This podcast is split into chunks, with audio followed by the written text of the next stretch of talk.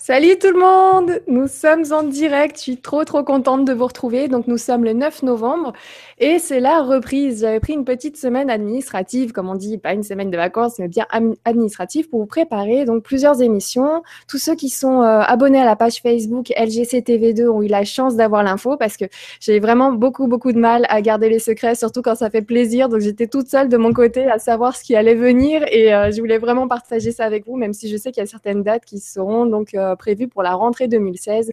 Mais au moins, vous êtes au courant, vous savez ce qui va venir. Donc, tous ceux qui sont connectés sur Google, YouTube ou la page Facebook, vous êtes des sacrés vénards parce que voilà, vous avez ces infos en avant-première. Et puis, bah, écoutez, je suis très, très, très contente de vous retrouver ce soir. Ah oui, avant toute chose, merci, merci énormément à tous les participants, euh, que ce soit des, participations financières ou en pensée, euh, ou simplement des partages sur la page Facebook euh, concernant le Kiss Kiss Bank Bank, le projet de don participatif que j'ai lancé. C'est la dernière ligne droite. Il reste six jours aujourd'hui, donc on peut encore faire monter le, projet. On peut encore faire monter donc le, budget du projet et aller beaucoup plus loin. C'est vrai que la base c'était 3300 euh, euros qu'on a largement atteint en quatre jours, donc je vous remercie énormément pour ça.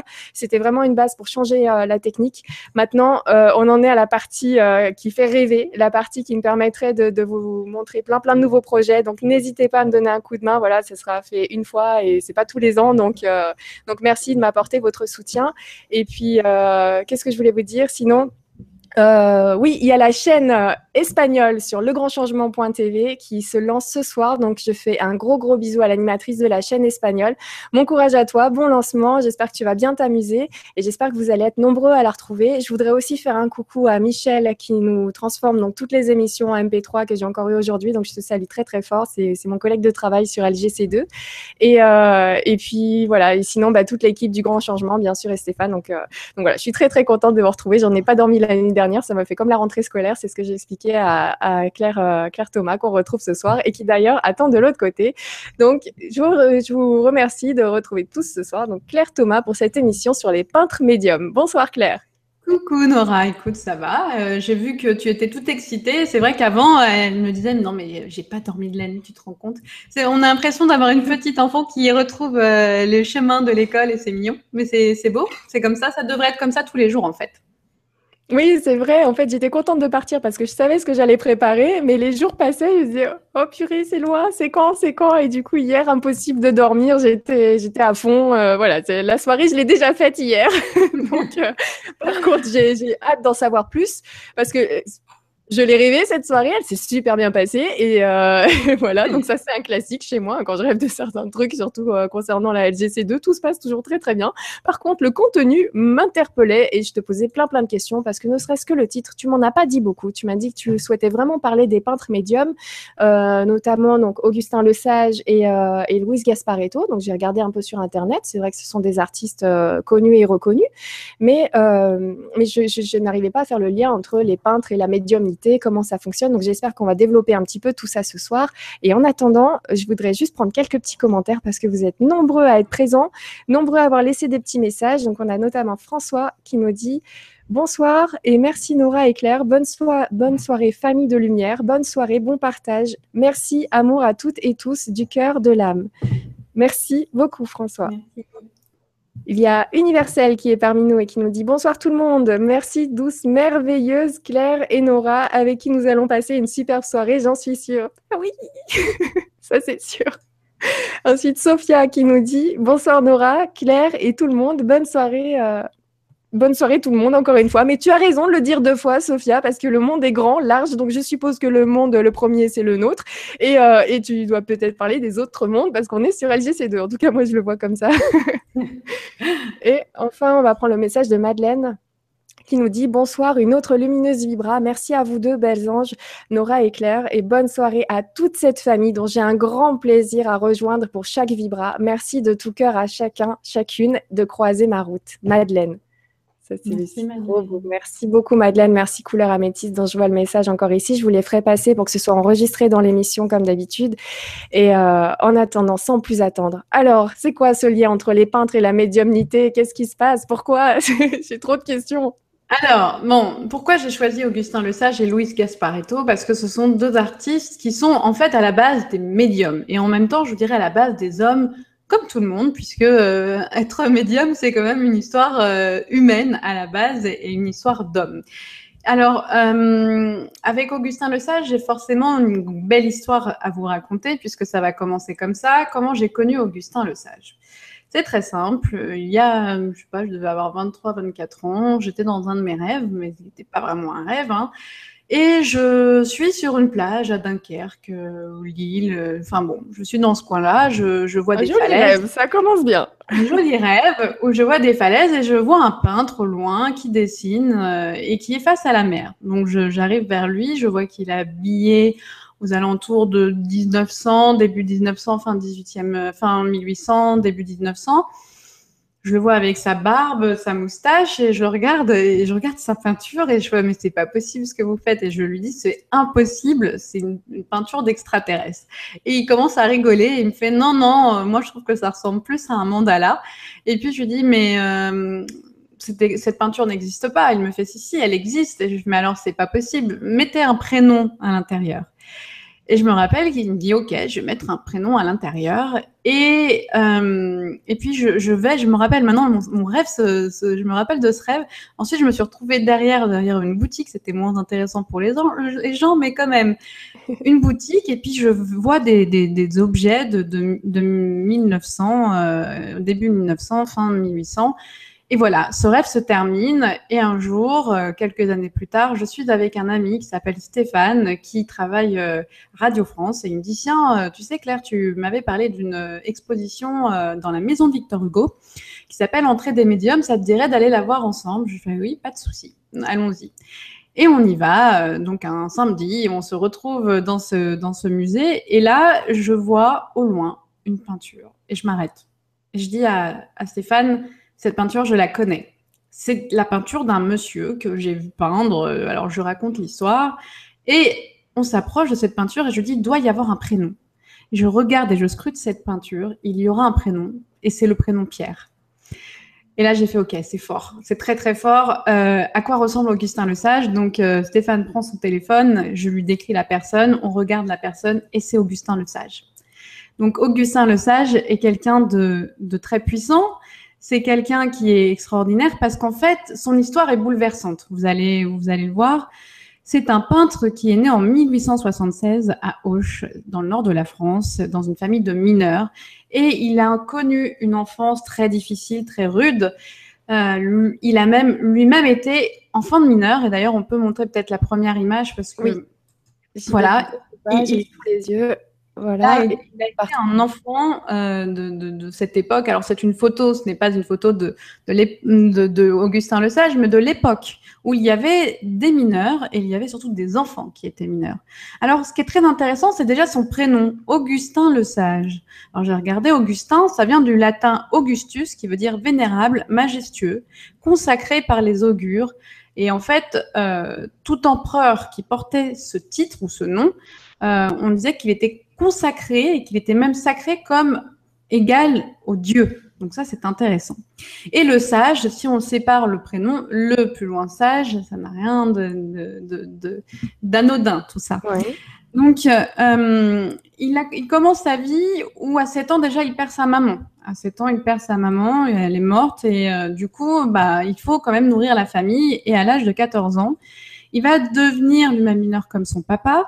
Et c'est un, c'est pas longtemps après qu'à un moment, il entend une voix et cette voix va lui dire un jour tu seras peintre.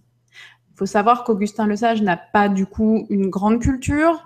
C'est quelqu'un d'assez simple. Euh, D'ailleurs, beaucoup vont lui reprocher après euh, son, bah, son, son côté un peu, euh, on va dire, illettré. Et du coup, c'est quelqu'un qui, qui se pose, entend cette voix et se dit bon, bah ouais, je serai peintre. Et puis un jour, une nouvelle fois, il va réentendre tu seras peintre. Donc Augustin Le Sage, Mhm. d'accord. Alors, il faut savoir que il est un petit peu effrayé par cette voix. En même temps, quand euh, nous, médium, un médium, c'est un moyen de communication, on entend des voix. Au départ, on se dit qu'est-ce que c'est? Est-ce que je délire? Est-ce que je ne délire pas? Il faut savoir qu'il arrive à un âge, enfin une époque plutôt, qui est 1876. On est en plein boom du spiritisme, du mouvement que les Sir Fox ont commencé aux États-Unis, qui va inspirer aussi Alan Kardec. Donc, on est en plein mouvement où on s'intéresse à la spiritualité et surtout au spiritisme, puisqu'il y a eu toute l'école des Ouija, etc., qui est arrivée à ce moment-là. Et à un moment, il va se dire, est-ce que c'est le fruit de mon imagination ou pas? Il va multiplier des séances de spiritisme. Alors oui, on va voir une image, euh, une image de. Ah, je croyais que c'était la, suivante de l'autre. Non, mais c'est bien, mais tu as raison. Voilà, c'est une image aussi euh, des mineurs euh, de près de l'époque que j'ai pu trouver. Alors après, je pense que tu On voit l'ambiance, hein. Ouais, on voit l'ambiance qui était, ouais, c'était quand même, c'était de la bonne camaraderie. Hein. Il faut savoir que ces voix, il les a entendues quand il était sous terre. Hein. Donc, il est sous terre dans la mine, il entend, tu seras peintre. Donc, il trouve ça un petit peu bizarre. On pourra d'ailleurs voir, euh, tu peux montrer le portrait d'Augustin Le Sage, mais là c'est un, portrait âgé. Donc euh, il, euh, il, se, on est en plein boom, les sœurs Fox sont là, Alan Kardec aussi. Il va faire des séances de spiritisme avec un monsieur qui s'appelle Jean Béziat, qu'on va voir juste après justement le portrait d'Augustin Le Sage. Regarde, normalement je l'ai mis. Ah oui, bah non, j'ai mis les sœurs Fox et Alan Kardec après, si tu veux, tu peux leur montrer. Donc les sœurs Fox qui ont lancé hein, ce phénomène du spiritisme, euh, qui a fait grand bruit. Elles ont été en Angleterre, au Canada, euh, et puis Alan Kardec qui a écrit aussi ensuite hein, euh, sur le spiritisme. Et on connaît pas mal de ses ouvrages aujourd'hui et qui est enterré sur Paris. Donc il va faire des séances de spiritisme avec Jean Béziat qu'on va juste voir en dessous. Jean Béziat qui que l'on surnomme le guérisseur d'Avignonnais. Alors, il a fait de l'écriture automatique avec lui.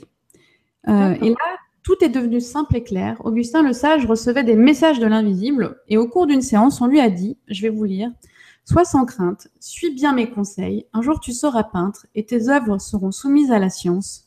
Ce sont nous qui guiderons ta main. Ne cherche pas à comprendre. Tout d'abord, nous allons te donner par l'écriture le nom des pinceaux et des couleurs que tu iras chercher chez Monsieur Porriche. Donc, Augustin le Sage s'exécute. Il va, euh, il va euh, écouter ses voix il va même commander une toile. Et ce qui est très intéressant, c'est que cette toile euh, qu'il a commandée, ben, il va y avoir une erreur. Il va recevoir une sublime toile de 3 mètres sur 3 alors qu'il avait demandé un tout petit truc. Mhm.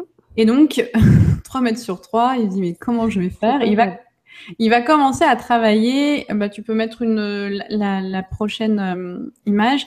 Il va commencer à travailler sur cette, euh, sur cette sur cette euh, sur tableau de 3 mètres sur 3 et il va travailler tous les soirs, toute la journée plutôt à la mine et tous les soirs après ces journées, il va commencer à peindre.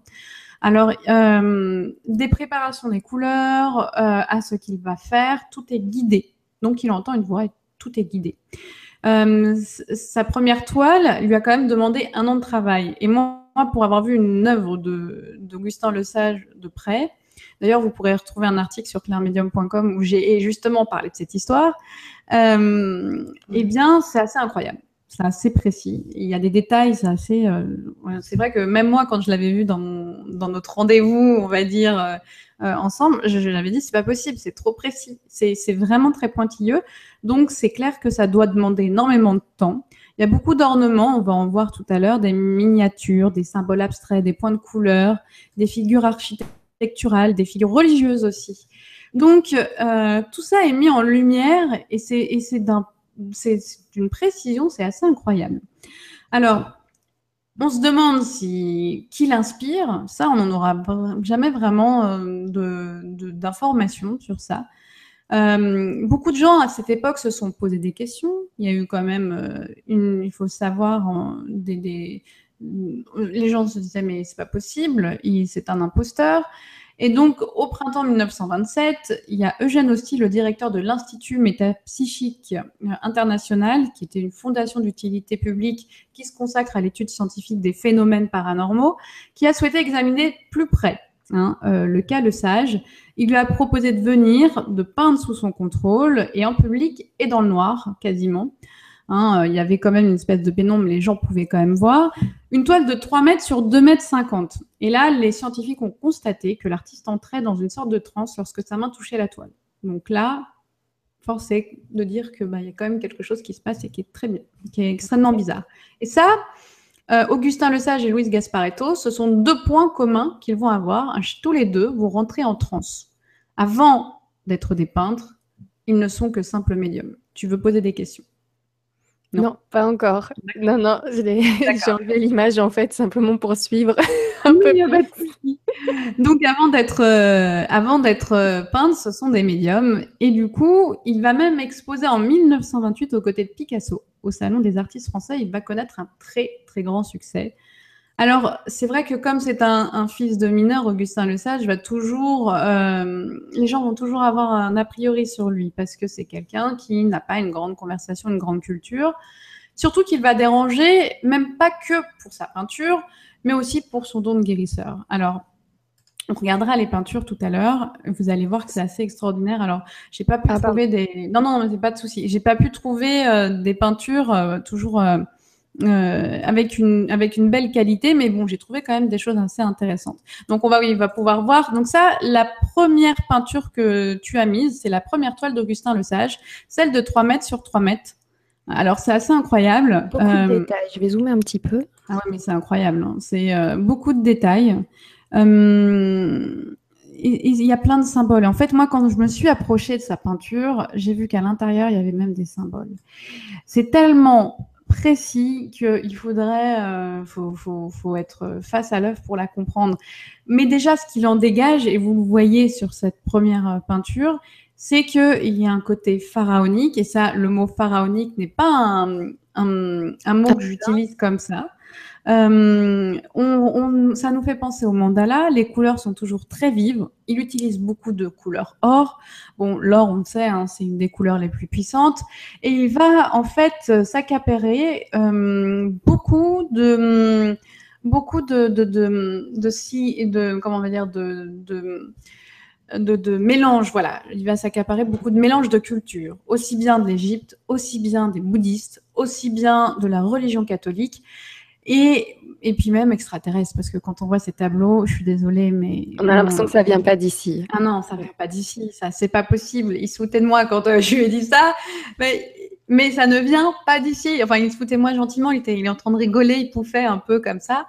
Euh, on voit bien que c'est, je pourrais même dire de parce que après quand j'ai vu ces, ces, tableaux, je me suis penchée, je me suis dit mais Augustin, il faut qu'on ait quand même une, une, une, discussion toi et moi parce que j'ai pu lui envoyer des, on a pu communiquer, on va dire, ensemble, et il m'a révélé plusieurs choses. La première chose, c'est que, en effet, il y a des, des messages venant des extraterrestres, mais ça, euh, que euh, certaines de ces peintures ont un rapport avec les vies antérieures, mais ça, euh, certaines personnes l'auront compris au fur et à mesure de notre, avancée dans l'histoire d'Augustin le Sage. Certaines de ces peintures, Mathilde dit aussi ressemblaient à des mandalas, comme dans mon rêve. Euh, où il me disait non, mais ce sont des mandalas. Donc, on pourrait dire même qu'il y a des mantras et que ça révèle aussi bien des informations, et ça, je pense qu'on pourrait faire une émission dessus, euh, des informations sur le passé, le présent, mais aussi le futur. Et pour ça, il faudrait vraiment que je trouve des belles œuvres de qualité pour qu'on puisse euh, vraiment euh, faire des, des, des belles, des comment qu'on puisse avoir des meilleures qualités d'image. Mais je vais aller en tout cas à son musée Villeneuve d'Ascq parce que j'ai vraiment envie de le découvrir. C'est là où vous allez trouver la plupart des œuvres d'Augustin Le Sage. Donc, Augustin Le Sage, 1928, il explose, il expose euh, avec Picasso et il a autant de succès que lui. Alors, ça fait un peu bizarre alors que c'est un mineur. Alors, il ne va pas avoir que des talents de peintre, même si au fur et à mesure de sa vie, il va quand même peindre 800 œuvres. C'est énorme, 800 œuvres. Euh, c'est assez incroyable. D'ailleurs, certaines, on va quand même en parler. En tout cas, sa première m'a inspiré plusieurs choses. Euh, comme vous le voyez, il y a un regard. Et là, ça me fait penser à un temple, euh, un temple bouddhiste, le, le début. Hein. Et je crois que j'ai vu une photo d'un temple bouddhiste qui ressemblait à ça. Euh, Malheureusement, j'ai pas, je peux pas aller vraiment plus précisément, mais dans ce que l'on m'a dit, c'est que ça ressemblait. Enfin, le message, c'est que je trouve que ça ressemble à un, un, temple bouddhiste, mais on m'avait dit aussi que dans beaucoup de ces œuvres, on va retrouver, euh, quand on m'a dit c'est là-haut, on va retrouver des, des informations sur euh, sur les toute la religion bouddhiste et aussi indienne. Eh ben, dis donc, je savais pourquoi ça te passionnait, tout ça. Et d'ailleurs, il y a Anaïs, je suis tombée dessus et j'y pensais, qui nous dit Claire est passionnée et du coup passionnante. Merci à vous deux et bonne soirée à tous. Mais c'est le cas. C'est mm. dès Claire m'a dit, je veux parler de ça, c'est trop bien. Mais c'est parti. Je sais pas de quoi ça va parler, mais déjà là, c'est waouh, une intro de folie. Ah oui, c'est incroyable. Alors, il a jalousé certains peintres. Vous imaginez qu'il y a des peintres qui euh, étudient pendant des années la peinture. Lui, pas du tout. Il n'a jamais euh, étudié et pris un seul cours. On peut voir un zoom sur la première toile d'Augustin Lesage où euh, moi j'arrive à voir, hein, mais bon, je ne sais pas si vous allez y arriver. Je vais essayer de mettre moi en 200 pour de mon côté aussi pour bien voir.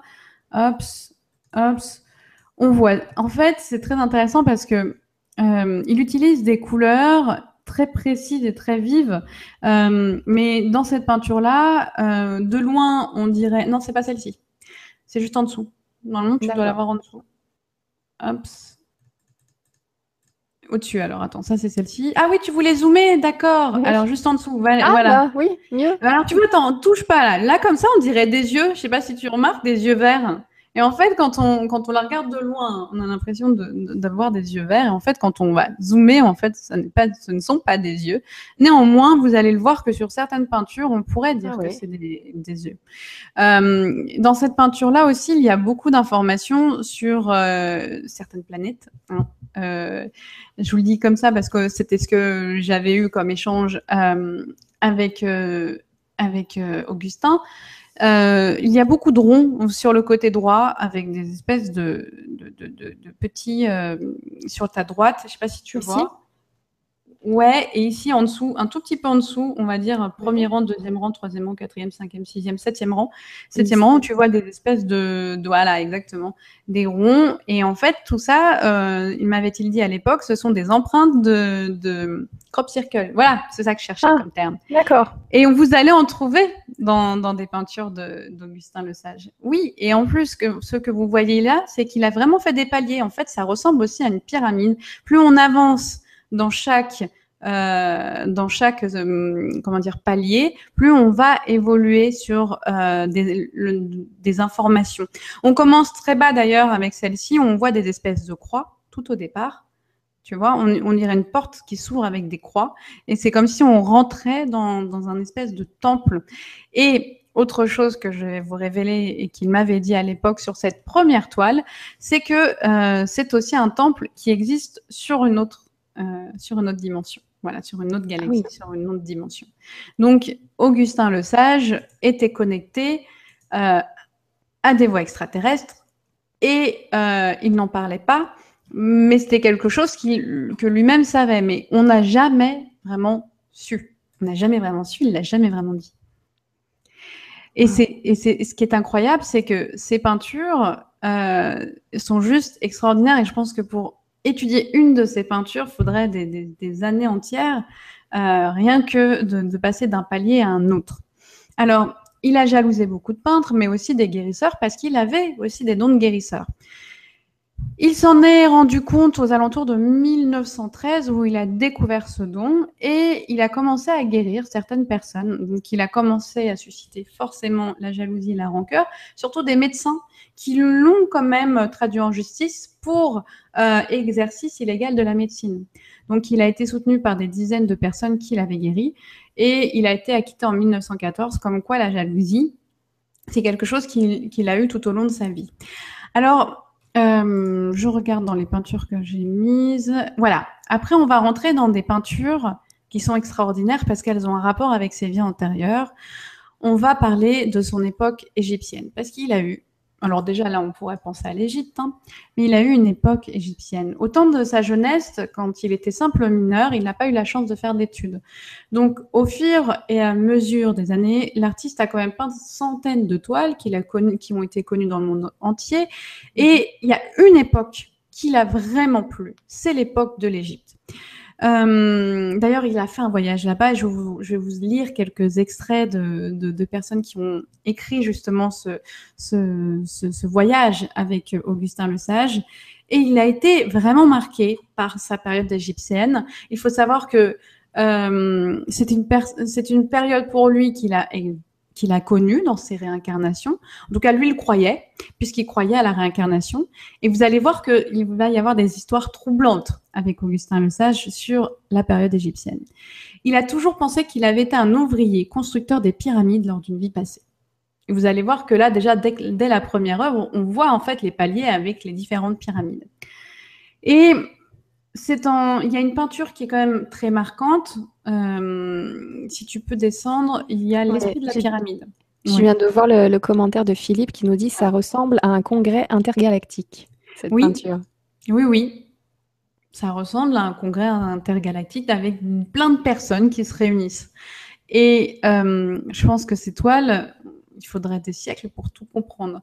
Donc l'esprit de la pyramide. Alors c'est très intéressant parce que quand on voit cette peinture, euh, elle ressemble aussi à un vase. Je ne sais pas si avec les anses. Oui, avec les anses en haut. Mhm. Elle ressemble à un vase. On voit aussi une pyramide au milieu, si tu le vois. Oui. Elle est au milieu là, hop, exactement. On voit cette pyramide au milieu. Et il y a tout un univers qui tourne autour de ça.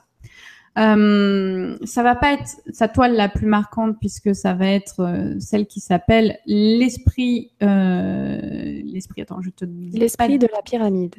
Là, c'est l'esprit de la pyramide, mais surtout la moisson en, la moisson en Égypte. Alors, j'ai pas retrouvé le, en photo euh, cette, cette œuvre, mais j'ai retrouvé des, des, morceaux de cette œuvre parce que là, c'est très intéressant. Alors, euh, il est passionné de, de l'Égypte, il se pense ouvrier, et c'est en 1937 qu'il va peindre la moisson en Égypte lors d'une réalisation par ses guides qui lui disent qu'il retrouvera la même fresque lors d'un voyage en Égypte. Bah oui, quand on lui dit ça, qu'est-ce qu'il va faire, Augustin? Il va partir en Égypte. Alors ça va mettre deux ans quand même pour faire ce voyage. En 1939, il va avoir l'occasion de faire un voyage en Égypte qui lui est proposé. On lui propose d'y aller. Il dit bah oui. Là-bas, il va être euh, euh, invité à visiter la tombe d'un Égyptien prénommé Mena, M-E-2-N-A. C'était un des scribes de Thutmose IV. Voilà. Donc, le guide présente une fresque qui vient juste d'être découverte et à ce moment-là, aucune reproduction n'existe, donc personne ne la connaît, sauf Augustin le Sage, qui va être stupéfait de voir que parmi les fresques de la scène de la moisson en Égypte, eh bien, il va retrouver sa peinture qu'il y a fait deux ans auparavant. Alors, je l'ai mis, j'ai mis l'extrait de la photo en page 10. D'accord. Je descends. Voilà. Vous allez voir, alors au-dessus, c'est le morceau de la toile en noir et blanc d'Augustin de Sage sur la moisson en Égypte. Regardez bien le, les, personnages avec, on va dire, le, un bœuf. À mon avis, c'est une vache, un bœuf. Et regardez juste en dessous. C'est ce qu'on va retrouver dans le ah, Il y a toute la scène, il y a le même nombre de personnages. Ici, là, si on prend juste cette partie-là, c'est la même. C'est la même. C'est la même. Voilà. Encore un truc qui va extrêmement troublé. là, c'est juste en bas, là, ces trois personnages qui se retrouvent en haut. Exactement, avec les mêmes positions. Et donc, il fait ça, il faut savoir qu'il a fait cette peinture deux ans auparavant. Donc, de fil en aiguille, en 1938, Augustin Le Sage avait euh, justement peint cette œuvre qui représente une moisson égyptienne. Et quand euh, il est dans la vallée des Reines, alors moi j'ai fait la vallée des Rois, mais j'ai pas fait la vallée des Reines près de Luxor, c'est là où il tombe nez à nez devant cette scène et il dit non mais c'est incroyable. Alors, il a fait ce voyage avec euh, Jean-Louis et Marie-Christine Victor, qui ont fait un descriptif de leur voyage. Donc je vais vous lire certains passages. Alors, je vous lis. À Marseille, le 20 février 1939, à midi, le sage embarque avec son ami Monsieur Fournier sur le bateau El Mansour. Là, pendant la traversée, il fait la connaissance d'un égyptologue renommé qui se révéla fort intéressé par son œuvre, qu'il découvrit à travers une douzaine de toiles, dont celle de la moisson. Alors on lui pose une question. Pourquoi attachez-vous plus d'importance à cette dernière toile? demanda-t-il à l'ancien mineur. Là, Augustin le Sage répond parce que répond celui-ci, non seulement que c'est elle que j'ai exécutée la dernière, mais surtout parce que mes guides m'ont révélé que je retrouverais la fresque de l'époque égyptienne représentant les épisodes de la moisson. L'égyptologue se montra fort sceptique à l'égard de cette déclaration d'une provenance pour lui douteuse, puisqu'il est entendu dans le monde savant que les privilèges de l'existence n'appartiennent à ceux qui a été scientifiquement reconnu comme vivant. Quant au reste, et surtout lorsqu'il s'agit d'un monde appartenant à l'invisible, eh bien, ce ne sont que des balivernes, que des fantasmes alors, que des fantasmes bilvecés. Je connais pas ce terme, tiens. Euh, pour l'esprit faible et attardé, euh, entre autres, on avait dans cette catégorie Victor Hugo, le général Patton, c'est des, des gens grands, quand même, des grandes personnes qui ont cru en spiritisme et parfois on se disait que c'est pas possible. Euh, il commence à, un peu à aller au-delà. Donc, euh, voilà cet extrait.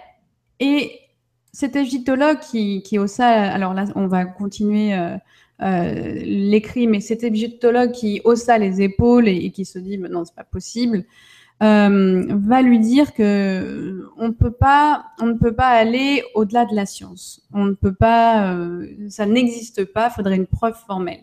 Alors là, je continue de lire juste euh, l'extrait du livre. Le dimanche 26 février, l'association Guillaume Budet, avec laquelle Augustin Le Sage avait entrepris le déplacement sur la terre des pharaons, débarqua à Alexandrie.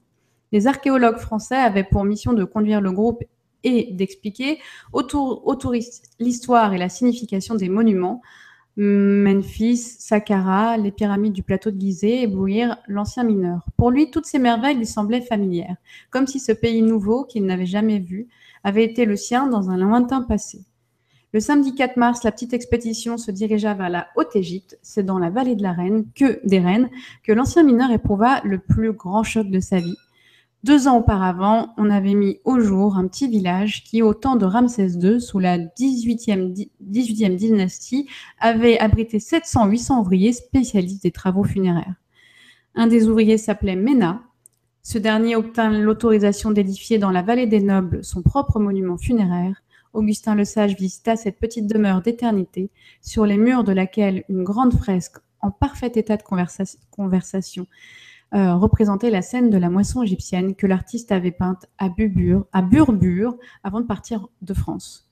Une émotion puissante et complexe s'empara de lui, et il lui sembla tout d'un coup que c'était l'auteur de cette représentation vieille de plus de 16 siècles. Donc en fait, il comprend ce jour-là que Ména, c'est Augustin le Sage, et que ce n'est que cette peinture ne représente que une, euh, une, un bout de mémoire de cette vie antérieure. Waouh. C'est incroyable. C'est incroyable. C'est incroyable. Ça doit faire bizarre en tant qu'artiste euh, artiste de, de, se retrouver confronté à une de ses œuvres dont on ne se souvient pas et qui vient d'une vie antérieure. Et là, la, la, similitude est tellement incroyable que ça a dû lui faire un choc. il a dû se dire, mais non, comme tu disais, c'est trop bizarre, c'est pas possible. C'est euh, Qu'est-ce qui se passe? Ah oui. Est-ce qu'on en sait plus sur sa façon d'avoir appréhendé sa médiumnité par rapport à, cette peinture? Est-ce qu'il le vivait bien? Est-ce qu'il pensait que finalement c'était un peu du plagiat de lui-même quelque part? Euh, Comment ça se vit ça? Euh, Alors, forcément, en tant que médium, parfois on se dit est-ce que ces voix sont vraies ou pas? Et je pense qu'Augustin lui-même, et d'ailleurs, je pense, il le dit, il a douté au départ. Il s'est dit mais attends, je suis dans une mine, qu'est-ce que tu vas me parler que je vais devenir peintre? C'est pas possible je suis mineur. Eh bien, euh, forcément, à un moment, on doute. Mais quand les voix deviennent persistantes, et de toute façon, on n'a pas le choix, hein, parce que moi, je le vois, je le sais, je le connais, je vis ça.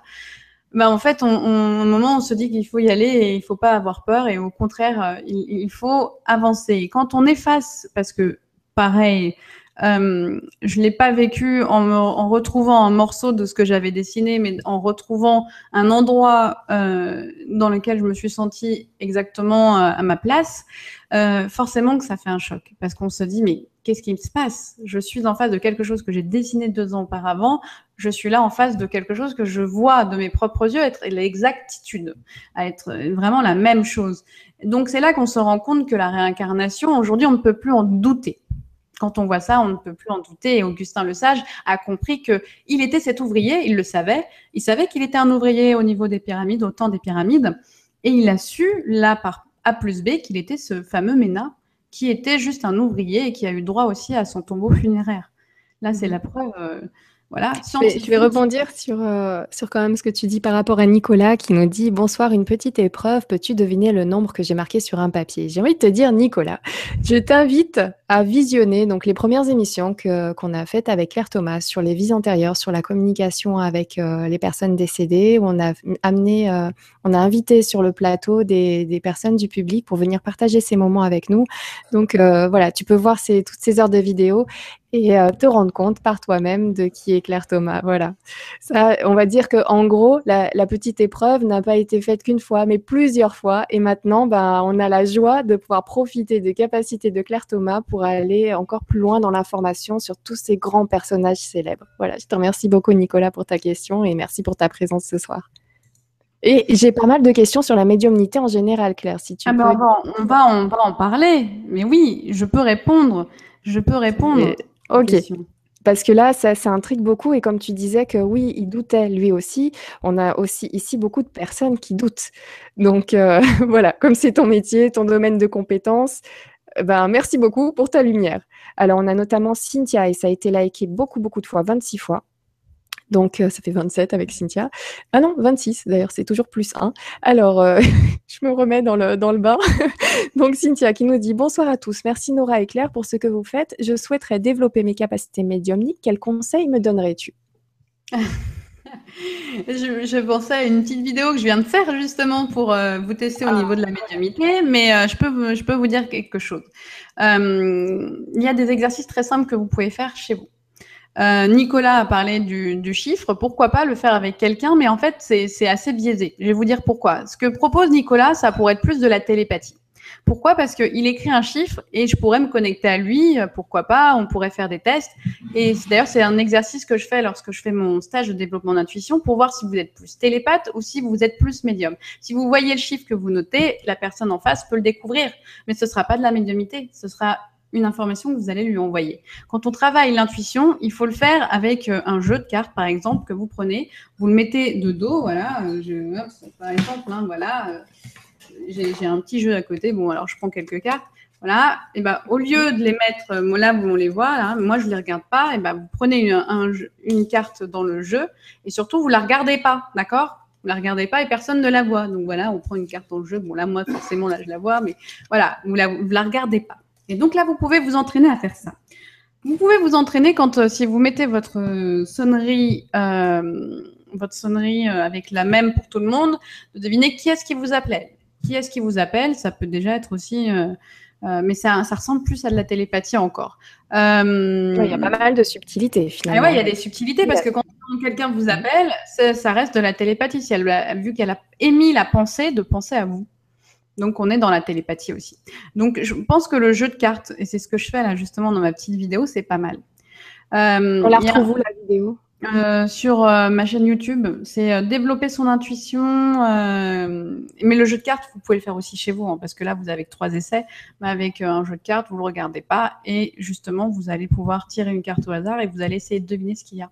Alors, pour commencer, vous pouvez le faire avec un jeu de cartes classique. Vous demandez si c'est un. Enfin, vous vous posez la question est-ce que c'est un homme ou une femme? Vous prenez les rois et les, et les dames et les valets. Alors, les valets, c'est vraiment un piège parce que souvent, les gens pensent que ce sont des femmes.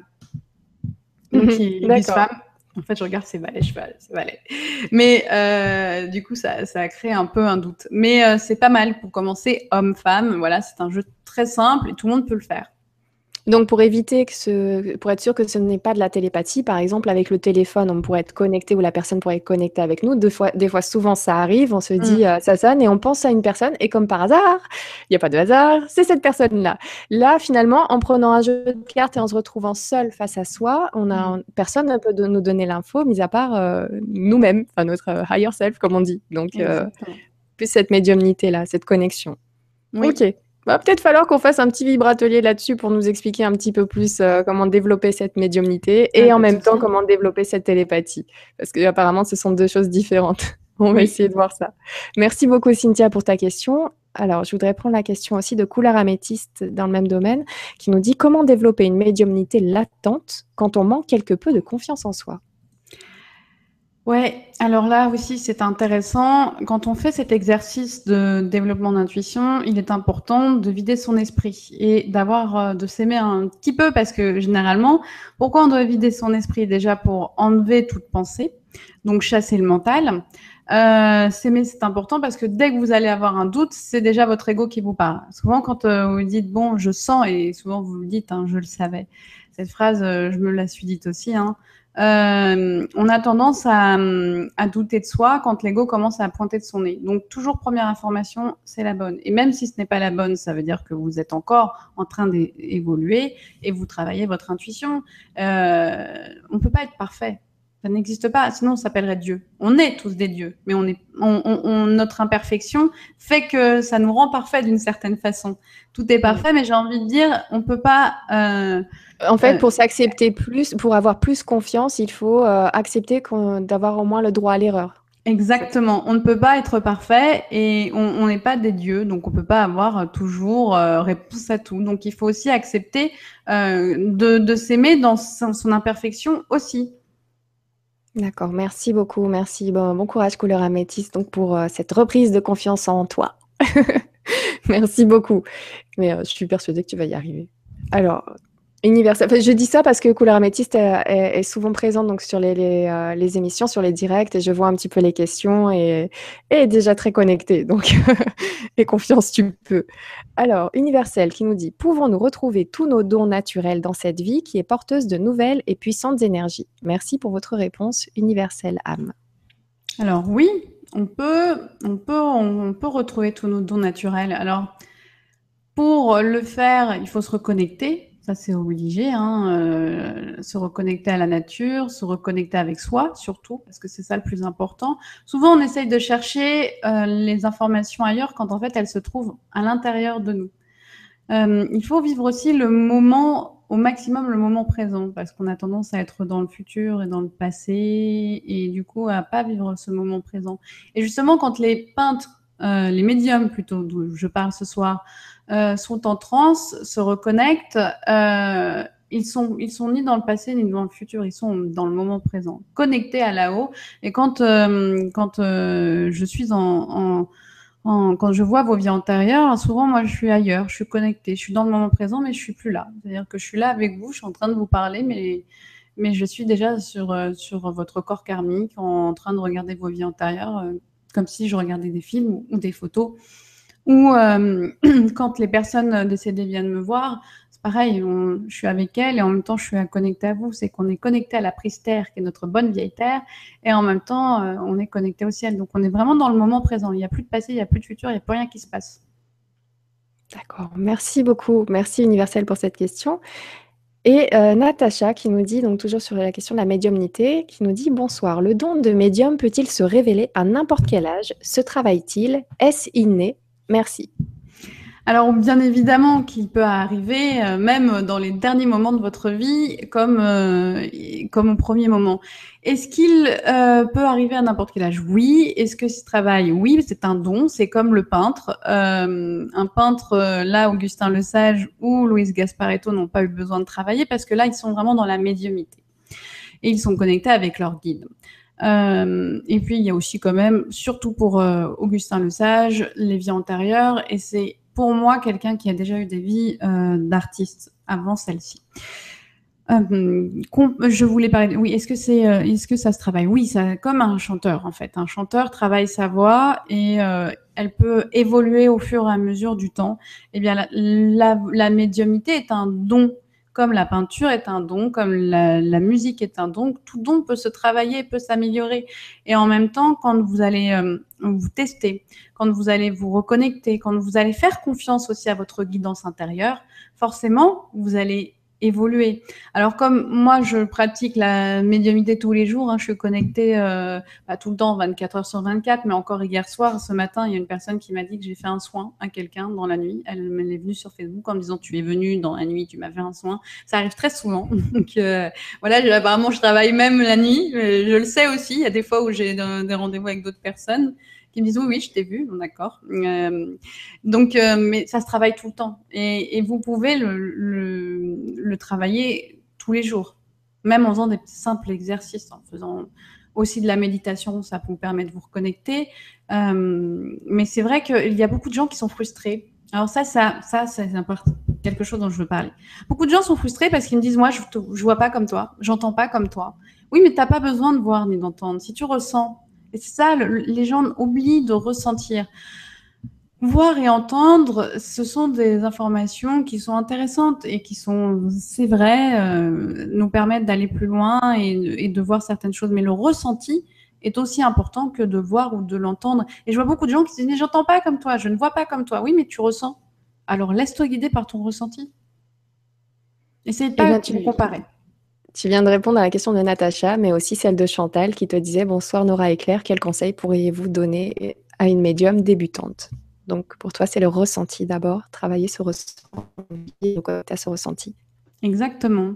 Et puis, euh, même si vous ne voyez pas ou n'entendez pas, ça ne veut pas dire que votre ressenti n'est pas bon.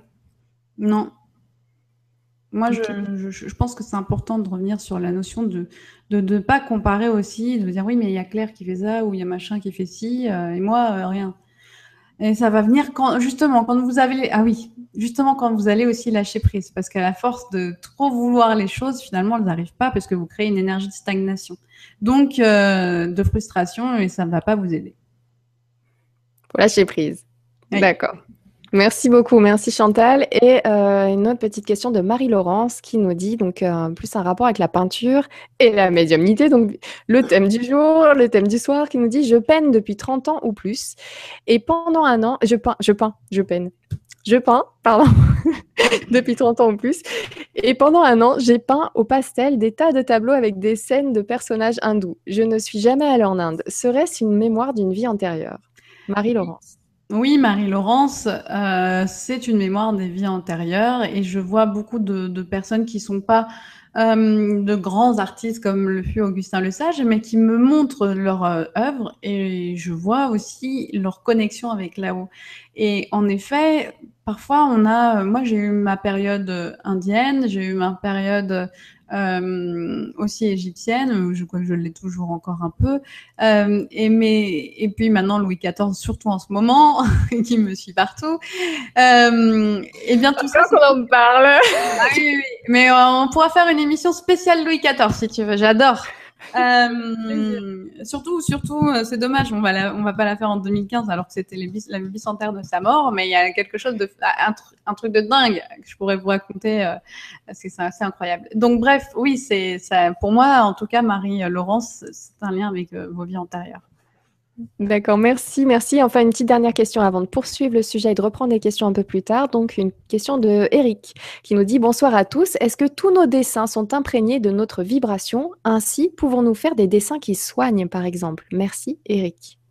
Moi, je, crois en l'art euh, comme un. D'ailleurs, l'art c'est un média. Hein. La télé, bon, on sait pas, c'est pas toujours terrible, mais l'art est un média. Euh, la musique est un média et média vient du même mot que médium qui est moyen de transmettre.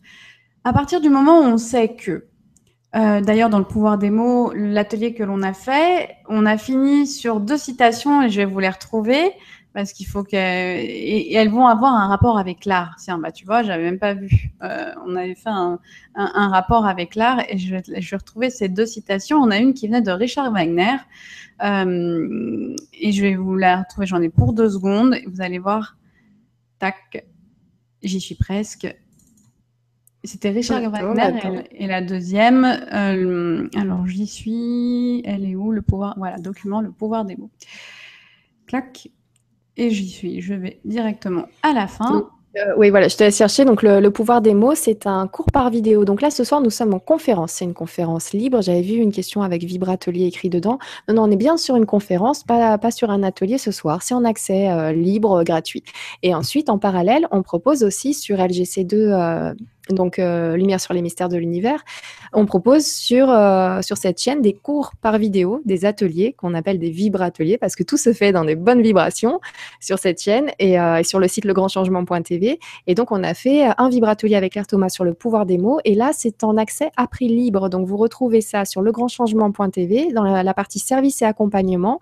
Vous recherchez dans les créateurs Claire Thomas et vous allez voir tous les cours que Claire Thomas vous a mis à disposition, qui sont déjà accessibles pour les voir pour les cours passés et en même temps euh, disponible à l'inscription pour les cours futurs. D'ailleurs, on en a un le 30 novembre sur le karma. Donc voilà, je vous invite tous à aller vous inscrire et c'est à prix libre. Donc sachez que le prix libre, c'est vous qui décidez du montant. Voilà, c'est euh, tout est libre en fait sur cette chaîne, c'est cool. Et, euh, donc là, tu as retrouvé les citations, c'est bon? Allez, oui, j'ai retrouvé. Il y a Ben qui disait écrire, c'est peindre des mots. Donc on peut utiliser la peinture pour justement donner une autre énergie. Et d'ailleurs, Bouddha disait que les mots pouvaient soigner. Et Richard Wagner qui disait la musique commence là où s'arrête le pouvoir des mots.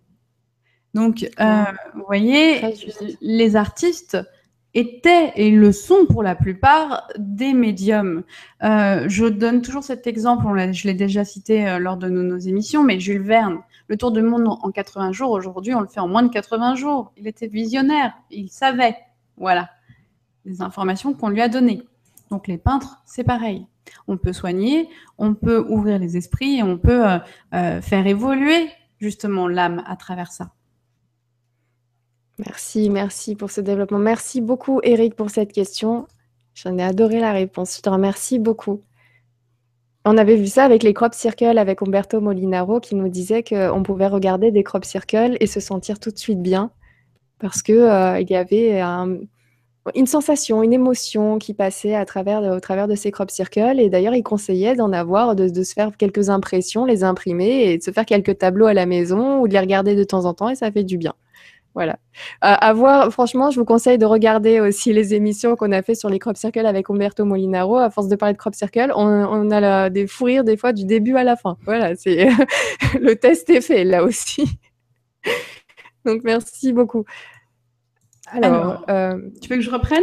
Oui, j'avais juste un petit commentaire de Cathy là qui, nous dit euh, Nora, Nora, tu es lumineuse et Claire, merci beaucoup Cathy. Et Claire est comme une mère initiatique à la médiumnité. J'ai adoré ça. Merci. Bah oui, oui, oui, il y a plein de choses. Euh, j'ai envie, en tout cas, moi, de vous faire partager euh, des histoires, euh, la médiumité, ma médiumité, et puis la vôtre, puisqu'en fait, on l'a tous. Hein, on est tous des êtres lumineux, et c'est à vous de, de vous redécouvrir, j'ai envie de dire. Et là, d'ailleurs, avec ce Augustin Le Sage, c'est une redécouverte parce que quand j'étais dans ce pas pour moi c'est pas vraiment un rêve hein, parce que c'est on était ensemble et que j'étais gentille et que je lui souris en disant c'est pas possible ce que tu fais, ça n'existe pas, et de voir après, euh, quelques années plus tard, son œuvre, comme quoi euh, on peut toujours apprendre de toute personne, euh, vivante ou morte, mais en même temps la mort n'existe pas puisque nous sommes toujours vivants, et que c'est là où on apprend de toutes choses, même d'une peinture. Oui. Et eh ben Cathy, d'ailleurs, elle a, elle a, poursuivi, elle a mis un autre commentaire où elle te dit un petit clin d'œil à Claire, je vais exposer quelques peintures dès vendredi à un salon de ma ville et j'ai peint Bruce Lee parce qu'on a fait une ah! émission spéciale sur Bruce Lee. Ah, ça serait génial d'avoir la photo. Faut qu'on le voit. Et d'ailleurs, j'ai eu une petite synchronicité par rapport à Bruce Lee. Le soir même, juste en quittant l'émission, quelqu'un m'a envoyé une photo d'un de, ses amis qui venait de lui envoyer une photo de lui devant Bruce Lee. C'était François Denis, je crois. Oui, François Desmier de la radio Bob vous dit toute la vérité et euh, qui a une émission qui s'appelle Et si on allait mieux? Et donc euh, tu as reçu cette photo le soir même alors qu'il ne savait pas forcément euh, ce qu'on faisait ce soir-là et qu'on était en communication directe avec Bruce Lee à un moment donné de la soirée. Je vous invite à regarder cette conférence en libre d'accès. Euh, n'hésitez pas. C'était, j'en suis encore un peu retournée. je l'ai repartagé tellement sur Facebook pour partager un petit peu euh, cette émotion là. Je oh, je me prends un peu la tête. Euh, autant se prendre la tête à plusieurs. Donc j'ai repartagé le truc et on en a discuté un petit peu. c'était une émission très très intrigante et j'ai hâte de faire les prochaines. D'ailleurs, ceux qui sont sur la page Facebook le savent. Donc bientôt on aura une émission spéciale comme celle qu'on a faite sur Bruce Lee, mais ça sera sur Bob Marley. Ça sera à la rentrée 2016 en janvier. En février, on va faire une émission sur euh, Michael Jackson. Oh la honte, si j'avais oublié ce nom là, je voulais pas regarder ma feuille pour, moi. Donc Michael Jackson. Et enfin, au mois de mars, donc on verra après la suite, mais euh, au mois de mars, on s'est arrêté là. On va faire une émission spéciale sur Coluche. Mm. ça promet encore de très très bons moments et je ne sais pas comment te remercier Claire pour tout ça, mais c'est génial. Donc, euh. Ah bah, rien. Merci, voilà, ça vient vraiment du cœur. Donc, euh, merci, pour, merci pour tout et merci pour nous. Donc, et merci, euh, merci Cathy pour ton, pour ton témoignage. Allez, repartons. Je vois que le temps passe super vite. Donc, il est bientôt 21h. On repart sur la suite de Augustin Le Sage. Oui, est-ce que tu peux me mettre la, la, peinture qui est juste en dessous, justement, la fresque de Ména en Égypte, où on va encore revoir, euh, voilà, hein, elle est magnifique cette œuvre. Alors moi, je, vais continuer sur euh, finir sur le, la partie égyptienne. Donc, il a un ami, son ami Fournier, hein, qui euh, qui avait été au Caire avec lui et qui avait vu la toile de l'artiste avant justement il y a deux ans et quand il a été en Égypte avec lui et qu'il l'a vécu en même temps que lui, là il a été stupéfait et l'archéologue français hein, lui a dit bon bah voilà aujourd'hui euh, je ne peux qu'attester que voilà, il ne veut pas y avoir euh, autre chose qu'une vérité qui est en train de se mettre en place. Euh, c'est exactement la même image. Et ça a été la preuve qui fut ainsi faite que les tableaux d'Augustin le Sage n'étaient pas le fruit de son imagination, hein, mais bien une réalité. Et c'est quand même, il faut savoir qu'il y a eu 1600 ans entre les deux peinture. voilà, donc c'est juste ça. Voilà. Alors, euh, ces peintures, on va les regarder ensemble. Là, on voit l'Égypte, c'est magnifique. Hein. Alors, certes, beaucoup de peintures d'Augustin Le Sage n'ont pas de nom. Euh, il ne les a pas nommées. Il les a juste faites comme ça et il ne les a pas nommées. Euh, juste en dessous, on a une autre œuvre qui, qui, est un peu différente. On voit encore une croix au milieu. Moi, ça, cet univers me fait vraiment penser à la Russie. Je pense qu'il y a un lien avec la Russie. Euh, avec euh, toute la partie orthodoxe. Oui, tout est coloré, euh, plus froid. On est dans des couleurs un peu plus froides, un peu plus bleues. Euh, on retrouve aussi encore euh, des, des, des, portes, on va dire des portes des étoiles ou des ou, des comment dire des, espèces de crop circles un peu partout avec des cercles bleus là justement que l'on voit sur le côté. et cet endroit, cette, ce, ce, palais, parce que ça ressemble à un palais, est aussi un palais qui a un rapport en tout cas avec ses vies antérieures russe. On pourrait faire d'ailleurs une, émission spéciale Augustin, Augustin Le Sage sur les vies antérieures aussi. Peut être intéressant. Et d'ailleurs, on a un petit peu en dessous euh, une, une visualisation de, la croix en, gros plan, si tu descends. j'y vais, j'y vais. Ah oui, elle est magnifique. Vous voyez les détails quand même, c'est juste incroyable. Alors, il faut savoir que Augustin Le Sage a peint plus de 800 œuvres. À un moment, il a dû arrêter parce qu'il ne voyait plus euh, assez bien. Euh, il a arrêté en 1952 et il est mort deux ans plus tard, mais j'en reviendrai dessus. Alors, c'est magnifique. On, on, a aussi une œuvre juste en dessous où on voit un oiseau et celle-ci est en lien avec le Pérou, euh, tout ce qui est euh, lié au Pérou, euh, aux Incas et aux Mayas. Vous allez voir, on voit hein, même en haut, on a l'impression d'avoir des masques, vous voyez? Oui, oui, oui, c'est vrai. on a l'impression d'avoir des masques. Euh, il y a le cœur au milieu et on est vraiment plutôt dans une influence euh, du Pérou, du Mexique, des Incas, des Mayas. Euh, toujours sur les côtés des espèces de crop circles, mais là cette fois-ci de, façon, on va dire, comme ovale au lieu d'avoir des ronds sur les côtés. On retrouve aussi des ronds, bien évidemment, et, et ça ressemble à un oiseau. Il y a une ouverture. Et vous voyez, ce qui est très intéressant, dans les peintures d'Augustin Le Sage, c'est qu'il a peint, il a, commencé à peindre, ah, c'était pas là que je voulais regarder, euh, il a commencé à peindre alors que trois mouvements sont arrivés plus tard. Euh, ces trois mouvements, je vais vous les donner. Alors, il faut juste que je les retrouve, je les ai pas mis en gras, je crois. Euh, il y avait le pointillisme, il me semble bien. Alors, je vais remettre euh, l'art brut. L'art brut, voilà l'art abstrait, l'art brut et le surréalisme. Ça, c'est avant l'art abstrait, l'art brut et le surréalisme, et même euh, limite euh, si c'était le début du pointillisme. Donc c'est quand même assez incroyable. On, arrive, il arrive à une époque où euh, on a l'impression même que dans ses œuvres, il y a une espèce de, il fait un peu de 3D là. Il y a de la perspective. en fait, je pense que si on pouvait faire ces œuvres en 3D, on verrait le, le, côté, même dans cette œuvre-là, on, voit qu'il y a une, comment dire, il y a plusieurs étages, il y a plusieurs niveaux. Oui, c'est vrai, c'est vrai. Il y, a, comme une sorte de profondeur. Ensuite, on, voit que ça peut être pris par morceaux. Enfin, on dirait qu'il y a plusieurs grilles de lecture, encore une fois, sur, euh, sur ce genre de tableau c'est vraiment, euh, ça nous emmène partout. On peut s'arrêter sur un petit morceau et voyager sur l'ensemble. Tu as parlé d'un oiseau. Moi, je voyais un papillon là avec, euh, oui. avec les petites antennes ici et puis, oui, un papillon. Oui. C'est super beau, c'est super beau.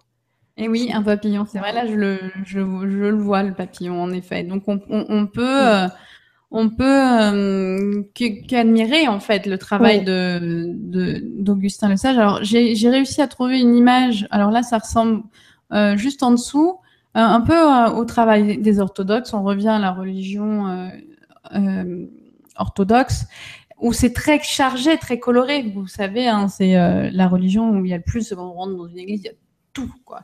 Et, et on retrouve ce côté-là, là même à l'intérieur de ces œuvres, euh, on, pourrait, on pourrait avoir l'impression de voir des vitraux, mais version peinture. Mais oui, mais le détail, c'est de la dentelle. C'est de la dentelle. Il faut savoir que quand il a été testé, il a été testé euh, à, peindre dans le noir et on voyait bien que c'était de la trance. Pour arriver à un, tel niveau, euh, c'est assez incroyable. Et même 1, 2, 3, 4, 5, 6, 7, 8, 9, 10. Ouais, il y a des codes. Dans ces œuvres, il y a des codes. Ah oui, d'accord. Donc si on se met à compter un petit peu, comme les crop circles où on trouvait des nombres d'or un petit peu partout, euh, là, il y aurait des chances qu'on y soit. on, pourrait retrouver, on pourrait retrouver des codes dans ces œuvres, je vous le dis. Quand j'entends tout euh, ça, je comprends pourquoi certaines personnes restent des heures devant un tableau alors que j'ai tendance à passer, à m'imprégner du, premier jet, de la, première émotion et de partir. Mais là, euh, on, s'installe, on prend un bouquin. Ah bah oui. Et, il y a une, y a une euh, dans le, prochain tableau, on retrouve aussi, on, a l'impression d'être dans les vitraux de Notre-Dame dans le prochain tableau. Euh, surtout, ça m'a fait penser à un hibou et une oh. chouette. Tu vas voir, euh, si tu le mets de loin comme ça, on a l'impression d'avoir un hibou ou une chouette. Oh, purée, mais c'est quel travail. Et, oui, ça, oui, on a la chouette, oui. Et d'ailleurs, en petit ici, en plus gros. Oui. On a la chouette, on a le, la petite chouette partout, on voit les vitraux, on a l'impression de voir les vitraux de Notre-Dame qui sont... Et on revoit au-dessus, en fait, euh, vous voyez les, boucliers, on dirait des boucliers africains de, certains, de certaines tribus. Hein, euh, euh, donc, pareil, on retrouve toutes les cultures. On a l'impression que ces boucliers sont des boucliers de d'Africains ou d'Aztèques. et on retrouve ce, cette multiculture en fait. Avec avec euh, Augustin Le Sage, on voyage à travers son œuvre et on, on, on retrouvera dans ses œuvres euh, des, des même des on a vu des croix, mais on va on va voir aussi dans un de ces tableaux la Vierge Marie. Alors c'est dommage, il est un peu flou, c'est dommage parce qu'il est magnifique ce tableau. Euh, mais il y a ce côté très chargé et on pourrait même dire, et c'est ce que je ressens à chaque fois que je vois un tableau d'Augustin Le Sage, c'est que c'est, on a l'impression d'être dans un temple, comme si on rentrait dans une église, voilà. Et avec ce tableau, on, on, est là, mais on, ne peut qu'être en admiration. Et grâce à ces tableaux, parce qu'il m'a, quand je l'ai rencontré, il m'a parlé de mandala, mais on est dans la contemplation. Et la contemplation, c'est une façon de méditer. Donc c'est très intéressant. Quand on voit ces tableaux, on peut contempler et du coup méditer et vivre le moment présent et on se déconnecte. Quand je regarde les œuvres d'Augustin Le Sage, aussi bien du passé que du futur, je suis dans le moment présent, je vois son œuvre et je me dis waouh, je voyage, je suis là, je suis dans le passé aussi, quand même aussi parce qu'on on, voit des, voit l'Égypte, mais on, vit le moment présent. C'est comme si on, se connectait, en fait, et ça, c'est quelque chose d'important, parce que souvent, euh, j'ai tendance à vous dire que le temps n'existe pas. Et eh bien, quand on voit son œuvre, on est dans le moment présent et en même temps, on est dans le passé, présent, futur, puisque le temps n'existe pas, on y est, on est dans le temps. Voilà, c'est ça le terme, on est dans le temps. Il y a Elisabeth qui nous dit Ces tableaux sont magnifiques, on retrouve la richesse de l'art byzantin, toutes les plus grandes civilisations du monde. Merci de nous montrer ces richesses. Elisabeth. Et oui, on, retrouve aussi euh, la culture byzantine. Et alors, le tableau juste en dessous, celui-ci de la chouette. Alors, euh, juste en dessous de la chouette, tu as un tableau qui, qui pourrait ressembler euh, une porte d'église. Euh, c'est, on, pourrait ce, tableau, on peut, le, on peut le plier en deux en fait. c'est la même œuvre. Voilà, on peut le plier en deux. C'est voilà, il l'a ouvert, mais c'est la, c'est, la même chose. Euh, ça fait penser justement aux, aux, taches d'encre à l'encromancie quand on plie en deux. C'est exactement ça. Euh, et là, on, retrouve un peu cet art euh, byzantin et on le retrouvera encore. Et art perse aussi, bah ouais, on est dans le même état d'esprit. Juste en dessous, on va retrouver la Vierge Marie. Elle est magnifique ce tableau. Avec la croix. Il y a Cathy qui nous dit extraordinaire ce peintre, un voyageur chaman. Ah oui, oui, oui. On, peut retrouver ce côté chaman. Euh, en fait, il a tout. Augustin le Sage est le tout. Voilà, la Vierge Marie. Elle est magnifique, hein, le tableau. J'aimerais bien le voir en vrai, ce tableau-là. On voit une croix, on voit la Vierge Marie dans le feu. C'est juste euh, magnifique. Et encore, vous voyez, je ne sais pas si vous regardez, mais tous les tableaux ont l'air d'être des temples. On ils nous invitent dans un temple. Chaque temple a son histoire. Chaque temple a une, euh, une couleur, une vibration, une fréquence.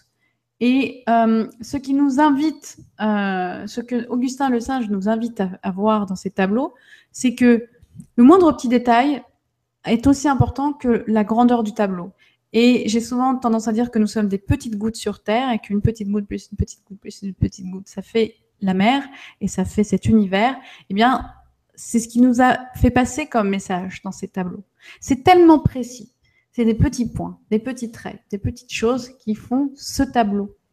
Et notre corps est constitué d'une galaxie avec des petites bactéries, des, globules rouges, des globules blancs, et ça fait notre corps. Eh bien, c'est ça que l'on retrouve aussi dans ces œuvres. C'est que des petits traits, des petits points vont, créer euh, des, œuvres magnifiques. On, a une croix, mais on, a aussi, on dirait, les ailes d'un ange. Oui, en effet, en effet, on voit la croix et les ailes. C'est. Ah, mais il y a même le. Même si tu penses que c'est du blanc et que c'est du vide, non, non, c'est les ailes d'un ange. Ça a une raison d'être, oui. C'est très lumineux d'ailleurs, avec toute la couleur qu'il y a derrière. Wow. Euh, il y a Isabelle qui nous dit il y a un côté très féminin dans ces toiles. Oui, mais euh, Augustin avait une grande sensibilité. Alors, c'est vrai, quand on voit le bonhomme, on a l'impression que c'est plutôt quelqu'un de bourru. Et d'ailleurs, il faisait cette impression-là, un ancien mineur avec une, Voilà, il était assez euh, costaud, avec une grande barbe, mais c'était quelqu'un d'une grande sensibilité, très humble. Euh, Augustin Le Sage, venant d'un milieu qui était quand même assez pauvre, il a toujours gardé cette grandeur d'âme, en fait. Il est resté très simple et très humble. Il a quand même fait 800 œuvres. Euh, là, le moment où il a dû arrêter, c'était en 1952 parce qu'il ne voyait presque plus, donc il a posé ses pinceaux. Et le 21 février 1954, il s'est éteint. Euh, il a été reconnu. Euh, le cas, son cas, en tout cas, a passionné les cercles spirites. Il a hérité le milieu des scientifiques. Il a montré qu'avec euh, les messages de là-haut, on pouvait faire un grand art alors qu'il n'était pas du tout prédisposé à l'art. Il a quand même fait près de 800 œuvres, donc c'est quand même assez incroyable. Voilà l'histoire d'Augustin le Sage. Je pense qu'on pourra en faire euh, même une émission sur ses peintures et même sur une peinture, tellement c'est incroyable. Mais c'est vrai que c'est un, grand monsieur, un grand médium qui est devenu peintre malgré lui. Il y a Yo Hansan qui nous dit bonsoir à tous. J'ai l'impression de retrouver dans ses œuvres les fractales de Nassim Haramein. Je crois clair que la contemplation est le mot juste. Grosse bise à vous et très bonne soirée.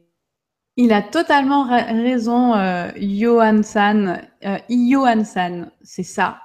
Ce que dit Nassim Haramein sur justement les fractales, eh bien en fait, Augustin Le Sage l'avait déjà fait. Ah, il y a eu un petit bug euh, technique, donc je pense que vous avez dû avoir l'info. Moi, je ne l'ai pas eu de mon côté. Tu disais qu'il avait déjà fait quoi, Augustin Le Sage? Euh, Augustin Le Sage avait exactement fait euh, la même chose que Nassim Haramein nous ramène avec les fractales. C'est du, c'est de la fractale. En plus, vous voyez, dans certaines œuvres, c'est une copie. On, on, plie le tableau, c'est exactement la, la, même chose. Parce que dans l'infiniment petit se trouve l'infiniment grand. Et voilà le message aussi que là-haut et qu'Augustin Le Sage a pu nous faire passer. D'accord. Merci beaucoup. Tiens, j'ai une question de, Jacques qui nous dit On m'a prédit il y a de cela plus de 35 ans que je ferais de la peinture médiumnique. Je ne sais toujours pas ce que ça signifie. Veux-tu m'éclairer? Merci, Jacques. La peinture médiumnique, Jacques, c'est exactement ce qu'Augustin Augustin Le Sage fait. C'est-à-dire qu'en fait, il se laisse guider par ce qu'il entend, ce qu'il ressent ou ce qu'il voit. Euh, on n'a pas besoin, euh, quand euh, on fait de la peinture médiumique, de, de, de, savoir peindre. Ça vient naturellement. Euh, la main va bouger. Euh, et, et, il y a des artistes que je rencontre qui me disent, bah voilà, moi j'étais guidée, j'ai fait ça. Et, et c'est ça en fait. La plupart des, des, mêmes de grands artistes vous diront que parfois certaines œuvres ont été, il s'est senti inspiré et, et, il a fait ce qui est devenu un, un chef-d'œuvre on va, venir dans des choses plus modernes. Euh, Terminator, c'est vraiment du cinéma, et bah pourtant Terminator est sorti d'un cauchemar. Voilà. Donc euh, tout peut être. Euh, si vous, si tu Jacques, à un moment tu as un rêve et tu dis je vais commencer à peindre et je peins ce rêve, c'est déjà de la peinture médiumique. Hein. Qu'est-ce qui fait que nous sommes un médium? C'est un moyen de communication. Donc il faut juste te laisser inspirer par ce, que tu ressens, par ce que tu entends, par ce que tu vois, et tu n'as juste qu'à le, mettre sur, euh, sur une feuille. Merci Jacques. Il y a Gopi Forever qui t'apporte une partie aussi de la réponse qui, te, qui dit Namasté all, Namasté à tous. Quand j'accueille les traits spontanés sur le papier, de nombreux personnages arrivent sans que je le veuille en soi. Maintenant, je comprends mieux. Merci et bienveillance. Donc ça vient tout seul. C'est l'inspiration. C'est vraiment ce terme-là. On est inspiré. Exactement. Alors, on peut passer, euh, si tu veux, au deuxième peintre ou alors prendre quelques questions. Euh, comme tu veux, est-ce qu'il y a des questions en lien avec euh, Augustin Le Sage Ça peut être intéressant. Exactement. Ben, en lien ou pas forcément, hein, il y a un petit mélange. Par exemple, on peut voyager un petit peu, comme Victor qui nous dit ces peintres dont on parle ce soir, se sont-ils réincarnés? Donc, en ce qui concerne Augustin Le Sage, s'est-il réincarné, par exemple? Non, Augustin Le Sage ne s'est pas encore réincarné. Euh, et puis, euh, Gasparetto est encore vivant. Très bien. Euh, on va parler d'un peintre vivant. C'est bien aussi d'avoir des gens un peu vivants quand même, de temps en temps. Ça, nous change. ça, nous change aussi. C'est pas mal. Alors, ah bah tiens, Camille, mais la question a été aussi beaucoup likée. Donc Camille qui nous dit Léonard de Vinci, à lui, est-il réincarné selon vous? Non, pas encore. Et d'ailleurs, c'est une très bonne question que tu poses là. Léonard de Vinci, euh, comment, euh, Augustin le Sage l'a entendu. Hein, euh, Augustin le Sage a entendu Léonard de Vinci lui parler. Alors, on dit que certaines de ses œuvres ont été inspirées par Léonard de Vinci. Je, dirais je pense que oui, il y a un peu de ça, parce que c'est un grand monsieur, euh, Léonard de Vinci, qui a fait le Codex, qui est un livre qui a été racheté d'ailleurs par euh, Bill Gates, me semble-t-il, de mémoire, euh, où il y a pas mal d'informations. D'ailleurs, il y a une très bonne série sur lui. alors avant sa partie peintre, qui s'appelle Da Vinci Demons, en fait ça n'a rien avec les démons, mais voilà, et qui est vraiment très intéressante, où justement on parle de, de plein de choses voilà, que je vous conseille de voir. Mais non, il n'est pas encore réincarné. D'accord, merci beaucoup. Couleur Améthyste qui te dit merci Claire, quelle vibra passionnante, un régal. Merci. Alors, euh, tiens David qui te pose une question plus personnelle. Bonsoir. As-tu des, euh, est-ce que tu as déjà été médium dans tes vies antérieures, Claire? Oui, David. Oui, oui, j'ai déjà été médium. D'ailleurs, la rencontre euh, avec la personne avec laquelle je suis plus vraiment en ce moment, mais avec lesquels j'étais. Euh, on s'est rencontrés, il s'en rappelle très bien, j'étais médium. Voilà, donc j'étais, j'ai déjà été. Tu nous avais raconté ça je, sur lors de ta toute première interview. Tu nous as raconté toute cette histoire euh, magnifique. Donc, euh, je t'invite, David, à aller regarder cette interview. Et c'est vrai que c'était passionnant mm. de t'imaginer en, tireuse de cartes comme ça sur, sur les routes. c'est génial. en plus, j'étais une très belle femme. Hein. J'étais brune, j'avais les cheveux longs. Alors, petite, je me voyais avec les yeux verts. Je me disais, mais qu'est-ce que j'étais belle. Et en fait, c'était moi. Bah oui, j'étais une belle femme. C'est ça. Alors, merci beaucoup. Alors, Nicolas qui nous dit Bonsoir. Pour connaître un peu ce peintre, il s'agit dans ses peintures de fractales, ce qui explique ses connexions avec le temps et d'autres entités. Nicolas. Et oui, et oui, oui, oui, parce qu'en en fait, ce qu'il explique, et c'est pour ça que je voulais finir sur ça, sur l'infiniment petit qui devient quelque chose d'infiniment grand, et c'est grâce à ça, hein, c'est grâce à ce, euh. Euh, souvent, on met de côté l'infiniment petit, alors que c'est l'infiniment petit qui fait que ce que l'on est aujourd'hui, et même notre corps est, infiniment petit. Alors les fractales, c'est pas que ça. Euh, Nassim Aramen en parle beaucoup. D'ailleurs, je mets de temps en temps certains de ses posts, mais l'infiniment petit est important. Merci beaucoup, merci Nicolas. Alors, Bruno Ovni qui nous dit Augustin le Sage, enfin un mineur qui donne dans l'art majeur. Ça aurait, plu, ça aurait plu à Serge Gainsbourg cette formule, non? Ah ouais, elle est géniale C'est ça. C'est bien vu. Ouais, alors ça, c'est un très bon titre. Enfin un mineur qui donne là, dans l'art majeur. Ah ça, j'adore. Ça, je garde. le copie-colle, faut que tu me l'envoies, euh, Nora. C'est vachement bien. Merci. Euh, ouais, si c'est bon, je peux le faire. Ah. Hop. Alors, une petite seconde parce que je le fais tout de suite. Donc, voilà, j'ai allumé mon petit Word. Euh, hop, je vais faire ça. Je vais prendre une autre question. Euh, alors, de Jean-Marc qui nous dit Bonsoir et bonne vibra à tous. Les muses ne seront-ils pas nos guides de l'au-delà, donnant une, une, inspiration suite au syndrome de la page blanche afin de nous guider notre destin via cette vibration Merci, Jean-Marc. Oui. Les muses ne seront-ils pas nos guides de l'au-delà Oui, oui, bien sûr. Il n'y a pas que, les muses. Euh, euh, certains anges, euh, mais le, mot, souvent on disait que, alors dans le cas le plus concret, une personne pouvait nous inspirer, mais la plupart du temps, ce sont des personnes, des guides de l'au-delà, des muses aussi, euh, ou même euh, nos anciennes vies antérieures. Souvent, on a tendance à le mettre de côté, mais euh, la preuve en est avec Augustin le Sage, c'est que on retrouve un savoir que l'on a perdu.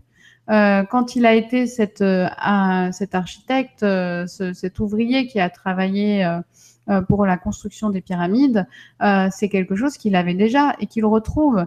Et alors, je vais vous raconter une il y a une personne qui, est passée sur la télé du grand changement, euh, qui, euh, est, qui, dans ses vies antérieures, elle, est venue vers moi et donc elle a fait un rendez-vous avec moi et elle me dit qu'est-ce qui j'ai été?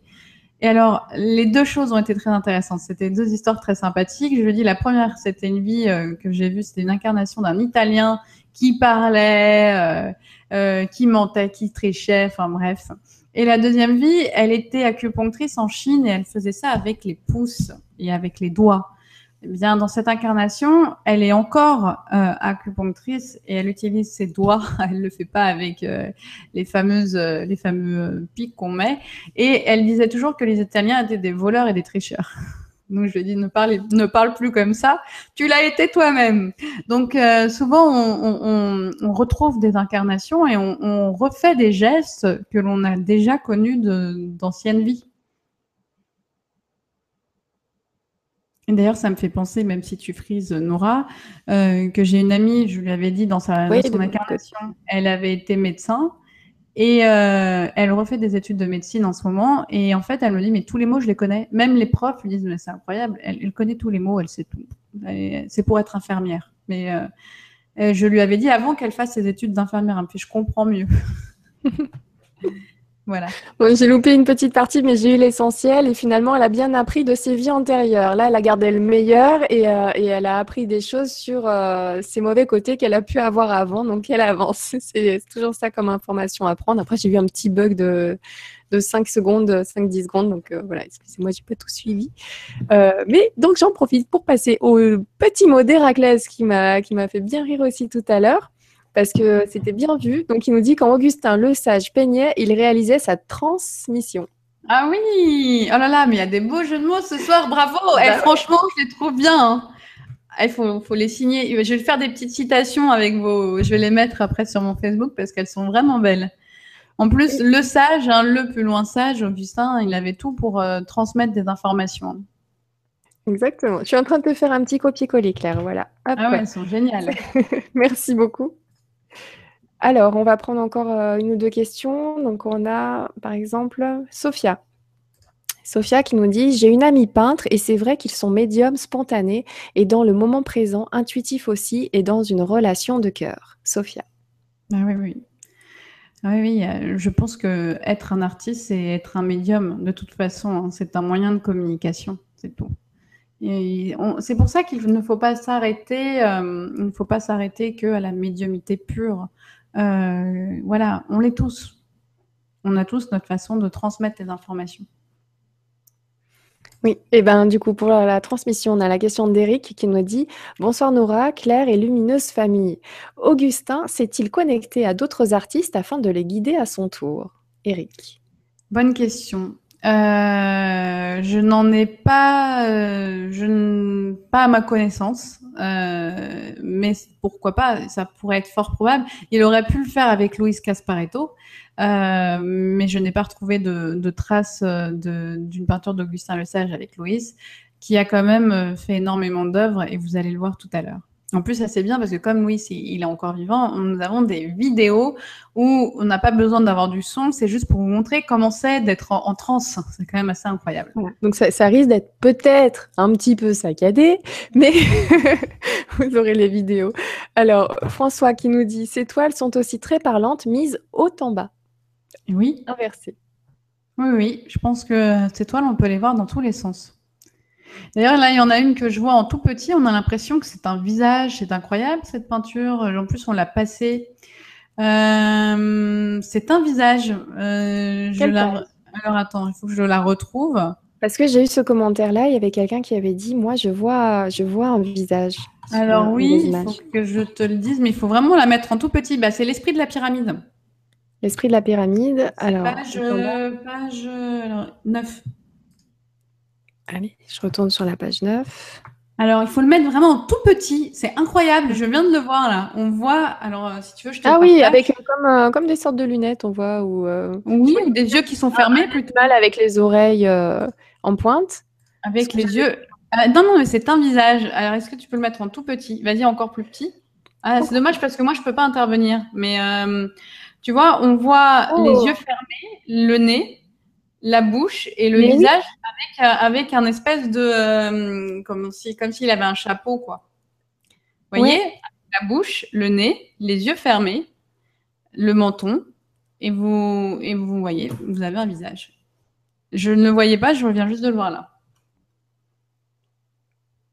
Non, Oh. c'est pour ça qu'il faut les voir, euh, ces œuvres, faut les voir. euh, voilà, faut Ouais, se laisser on a les yeux fermés. Petit, tu le vois? Le nez, ouais. la La bouche. bouche. Si.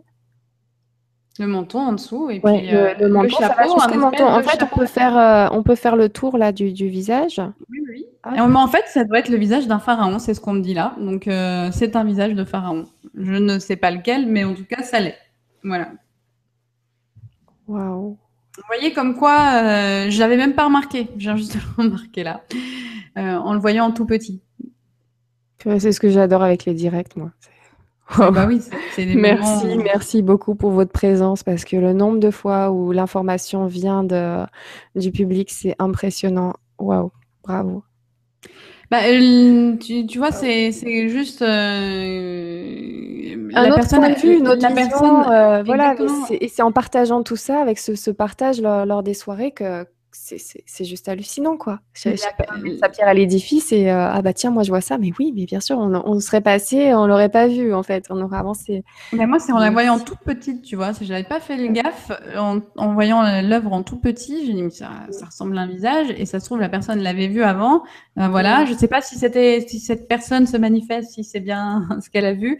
Mais en tout cas, là, on le voit vraiment, le visage. Donc, euh, J'arrive assez- pas à, re- à retrouver le commentaire de, de cette personne, mais c'était tout à l'heure. Je me disais, tiens, un visage. Alors moi, je voyais un, un animal, un genre de loup, euh, quelque chose comme ça, avec les oreilles en pointe derrière. Oh, Mais, ouais, voilà. Comme quoi, il Wow. faut. euh, Il y a des œuvres, voilà, les, les œuvres de, de- d'Augustin Le Sage, il faut vraiment les voir sous tous les angles, en effet. Hein, euh, à l'envers, à l'endroit, euh, de loin, de près. euh, on voit tout, quoi. il faut vraiment s'y pencher. Ouais, euh, on peut y passer du temps.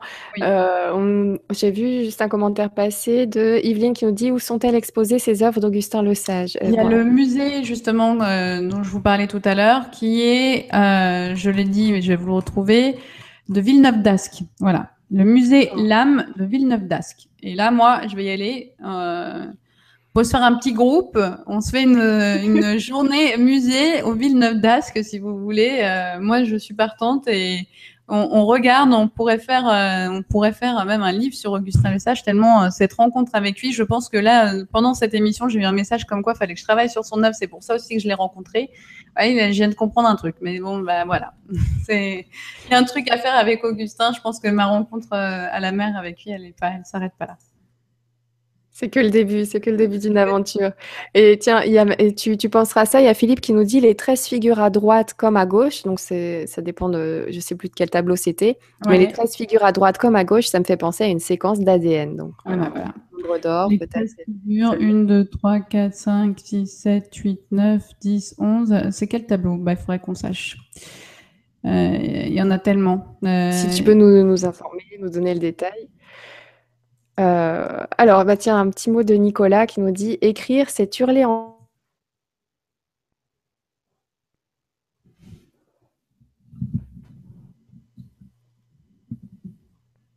Alors, tu m'entends?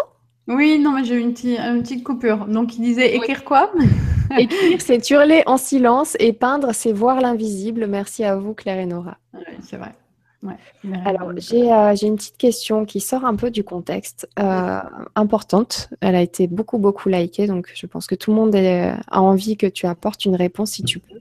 Euh, Oli Oli Live qui nous dit Comment guider et rassurer une petite fille de 8 ans qui voit des sortes d'anges sombres au-dessus des personnes et entend parler dans sa chambre alors qu'elle est seule? Au fait, top vos micros, merci Olivia. On a le même, oui, c'est vrai. Alors, Comment on fait pour rassurer une petite fille qui apparemment semble avoir des, dons de médiumnité et... Moi, ça m'est arrivé quand j'avais 5 ans, donc euh, je peux très bien en parler. Euh, déjà, il faut surtout l'entourer d'amour et lui, lui, parler, lui faire comprendre qu'est-ce qu'elle voit. Ah, parce que si c'est des anges sombres, c'est pas forcément quelque chose de très positif non plus. Euh, peut-être que l'ange sombre qu'elle voit, et je vais vous raconter une histoire que j'ai vécue, c'est peut-être juste pas forcément très grave non plus.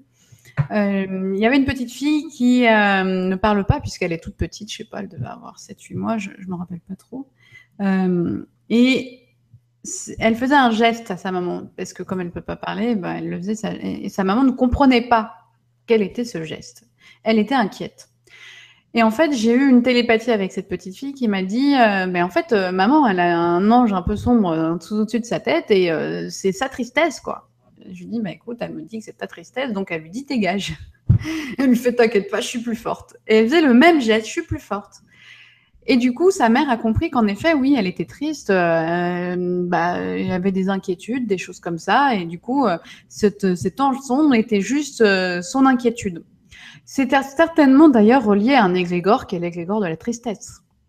Donc, euh, quand on voit des, anges, euh, ça peut être une énergie et que cette énergie n'est pas si dramatique que ça. Euh, il faut lui parler, il faut la comprendre, il faut, faut, faire avec elle une discussion, savoir ce qu'elle entend, ce qu'elle dit. Ne, ne, pas réfuter ce qu'elle dit, en tout cas déjà l'entendre, pas forcément, voilà, pas forcément la, dénigrer, être la, plus neutre possible, je dirais. Et, et, je pense que c'est bien de, lui faire de lui faire comprendre qu'on est à son écoute. Moi, j'ai eu, euh, quand je, je, parlais au début, j'osais pas trop en parler. Et c'est quand ma mère m'a dit que j'avais même donc ma grand-mère qu'elle a accepté. Mais euh, pour avoir ça, j'ai eu l'âge de 12 ans pour lui dire ça. Sinon, elle entendait, j'en parlais pas trop. J'avais un peu peur. Et euh, j'en parlais à mes copines que je voyais des anges. Mais mes copines, elles me disaient, oui, oui, c'est vrai. mais je sais pas si elles me croyaient vraiment. Mais il faut, faut l'écouter. Il faut l'écouter, c'est la meilleure des choses. Et voir avec elle quel est le message à transmettre. Merci beaucoup. Merci d'avoir répondu à cette question importante et euh, qui doit concerner plusieurs personnes parce qu'elle a été beaucoup, beaucoup likée. Donc, je te remercie bien. Alors, on a encore euh, beaucoup de commentaires et, euh, quelques questions encore sur ce peintre et, et sur d'autres. Donc, voilà, c'est très, très large. C'est une soirée vraiment intéressante. J'en avais sous les yeux là des, questions, mais bon, comme je les ai plus, alors peut-être profitons-en pour avancer parce que c'est bientôt la nuit. On va passer donc à euh, à l'autre euh, artiste dont tu voulais nous parler, Louis Gasparetto. Alors. tu peux montrer sa photo, parce que je vais me remettre aussi pour suivre où tu en es? Voilà, voilà. Louis... Alors sur cette photo, il fait très hautain, il fait très auteuil-néipathie. Alors attendez, je vous la montre, je vous la montre. Alors que bon, il y a des photos plus naturelles, hein, mais euh, pourquoi j'ai choisi cette photo? Parce qu'il y avait un tableau de Van Gogh, justement, j'ai vu une, question de Van Gogh tout à l'heure passer. Euh, c'est une, un tableau devant un de ces Van Gogh qu'il a euh, fait, hein, que Luis Gasparetto a peint. Alors, il, il s'appelle Luis Antonio Allen Castro Gasparetto. Il est né en 1949, il est toujours vivant. Il est né à Sao Paulo dans une famille modeste, immigrée italienne. Il, a été élevé dans la doctrine spiritien. On retrouve le même mot, spirit, que les, comme les sœurs Fox, Alan Kardec, tout ça. Donc ça lui a permis justement à lui euh, d'accepter sa médiumité et d'en avoir conscience sans difficulté, parce que ses parents étaient très ouverts. Donc à 13 ans, il tente de peindre, mais il n'est pas très doué, euh, c'est pas terrible. Donc il s'apprêtait à abandonner lorsque l'esprit de Manet lui propose de l'aider.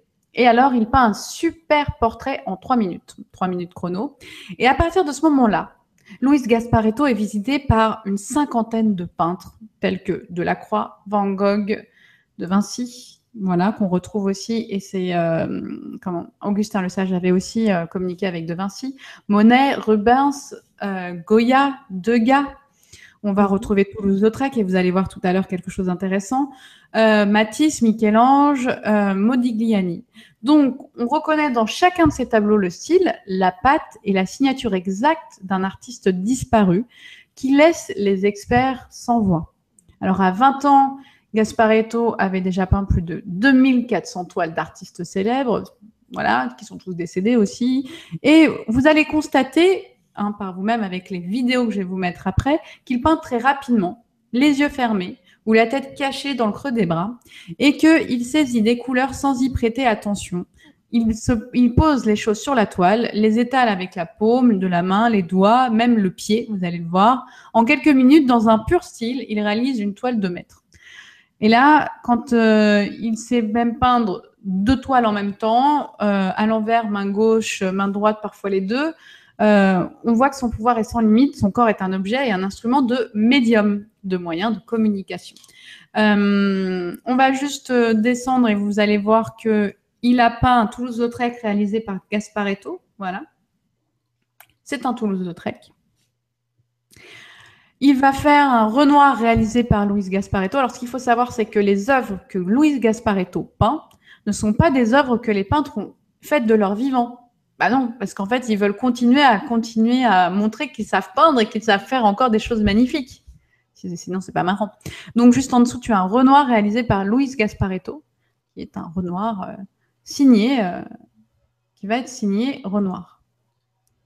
Alors là, tout à l'heure, on a vu des images. Là, on va pouvoir voir des vidéos. Alors, ça va être peut-être un peu saccadé. C'est moi qui vais les partager, du coup, euh, pour que vous puissiez alors, je vais ouvrir le lien avant, comme ça. Tiens, il y a Abélis qui nous disait sur Louis, euh, sur Augustin Le Sage, pardon. En tant qu'étudiante en art, j'ai eu l'occasion d'étudier Le Sage et je suis étonnée de voir toutes les informations omises ou du moins non partagées par mes professeurs lors de mes cours. Merci pour ces nouvelles infos, Abélis. Ah bah oui, euh, bah oui, ils vont faire le, côté, euh, le côté très classique. Moi, j'ai fait histoire de l'art, donc la peinture a toujours été quelque chose qui m'a vraiment plu le, le, cinéma aussi. Alors, je suis en train de regarder. Euh, alors, celle-ci, elle n'est pas très intéressante au final, donc j'ai passé à la deuxième. Ou peut-être même à la troisième parce qu'elle est très parlante, celle-ci. Euh, c'est une. C'est une, une... Ah oui, alors celle-ci, elle est bien. On va commencer par celle-là. Ok, je vais vous partager et je vais vous expliquer en même temps. Hein. Comme ça, euh, vous pourrez partager. Tu vois à l'écran? Oui. Ok, alors, je sais pas si, si je mets en grand, ça, c'est mieux ou pas là oh, oh, Là, c'est parfait. Ok, donc vous voyez que Gasparetto, quand il commence, je vais baisser le son parce que c'est juste un freak, voilà, hop. Non, on euh, l'a pas de notre côté. Ouais, c'est très bien. Euh, quand il commence, il se concentre. Vous voyez, tout à l'heure, je vous ai dit qu'il faut lâcher prise. On a besoin de se concentrer. Euh, et il ferme ses yeux, il se concentre et il va se connecter avec l'artiste en question. Euh, et c'est vrai que c'est toujours intéressant et important au départ de se concentrer, de lâcher prise. Et vous allez voir que là, ce qu'il est en train de peindre, euh, c'est pas une version accélérée. Hein. On est dans une version euh, réelle. Vous voyez qu'il ne regarde pas et qu'il fait ça euh, comme si c'était tous les jours, comme, s'il peignait de façon tous les jours. Alors, je ne sais pas si, si je le mets peut-être en, en, plus réduit, on voit mieux, plus précisément. Euh, dis-moi, Nora. Oui, je, je plus précis? un, petit peu plus réduit, mais. Euh, c'est plus précis ou pas? Alors là, je vois pas. Là, je te vois toi. Il faut ah. que tu reviennes sur le partage d'écran. D'accord. Hop, on repartage. Est-ce que c'est plus précis là? Il faut mieux mettre en, en grand. C'est un petit peu plus précis, mais euh, c'était pas un peu en grand. Donc, vous allez voir là, il continue de peindre son œuvre et il ne regarde toujours pas. Alors, ce qui est, ce qui est incroyable, c'est que c'est du temps réel. Donc, euh, il choisit les couleurs euh, sans les regarder. C'est ça qui fait toute la force de Luis Casparetto. Et, euh, et vous allez voir que c'est quand même d'une précision, c'est assez incroyable. Alors, on va accélérer. On voit la femme qui est en train d'être de, d'être peinte. Voilà, donc il continue euh, de, faire des peintures. Ah oui, c'est très marrant parce qu'à un moment, voilà, il va jeter la peinture. Ça, c'est un moment, je voulais vous montrer. Ah, il ne le fait pas là. Il y a un moment on voit, il jette la peinture et on voit toutes les œuvres qu'il a déjà faites. C'est assez incroyable. Donc, euh, c'est là où c'est important de, de, nos jours. On peut filmer, on peut, euh, on peut voir euh, ce qu'est être en transe. Donc, grâce à Luis Gasparetto, on peut découvrir et comprendre ce que peut ressentir un médium en transe. Alors là, c'est vraiment une transe puissante. Hein. Il faut savoir que les, artistes qui ont... C'est très marrant parce qu'en fait, j'ai l'impression que ça fait un peu cours d'école. Manet a commencé, et puis après, tout le monde est arrivé. Donc tout le monde a voulu démontrer, mais oui, mais moi aussi j'existe, moi aussi j'existe. Ah non, mais moi aussi. Et d'ailleurs, euh, lors d'une interview, Luis Gasparetto disait que euh, tous les peintres qui sont venus, euh, qui sont venus à l'intérieur de lui, parce qu'en fait, ça, c'est comme quand on fait de l'écriture automatique.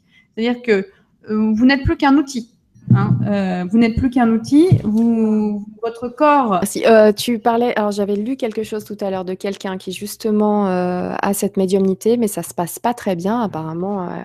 voilà, les, ça, voilà, ça se passe pas très bien. Savoir se protéger. Faut savoir se protéger. Donc on avait vu ça lors du vibratelier, donc tu cours par vidéo ou atelier, hein, ça, ça, peut porter le nom que vous souhaitez. donc sur la, la communication avec les personnes décédées. Oui, avec les prières, ouais. Voilà. Est-ce que ces prières-là peuvent être utilisées à ce moment-là Bien sûr, bien sûr.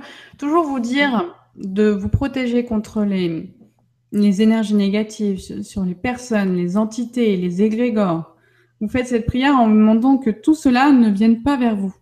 Voilà. Et comme ça, euh, vous allez avoir la paix en même temps. Et il faut le faire en conscience, encore une fois.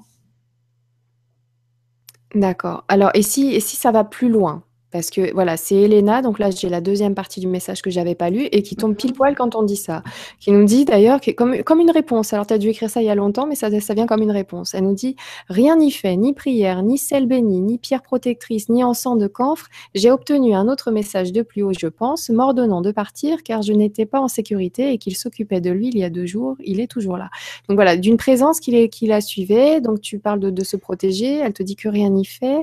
Alors le lieu peut être, euh, s'il le rien, si le, lieu, enfin après il faut euh, peut-être euh, amener d'autres personnes plus puissantes parce que parfois nous-mêmes nous ne pouvons pas faire. Moi je vais voir euh, tous les mois une personne qui m'enlève toutes les énergies négatives. Heureusement qu'il est là, merci Lionel.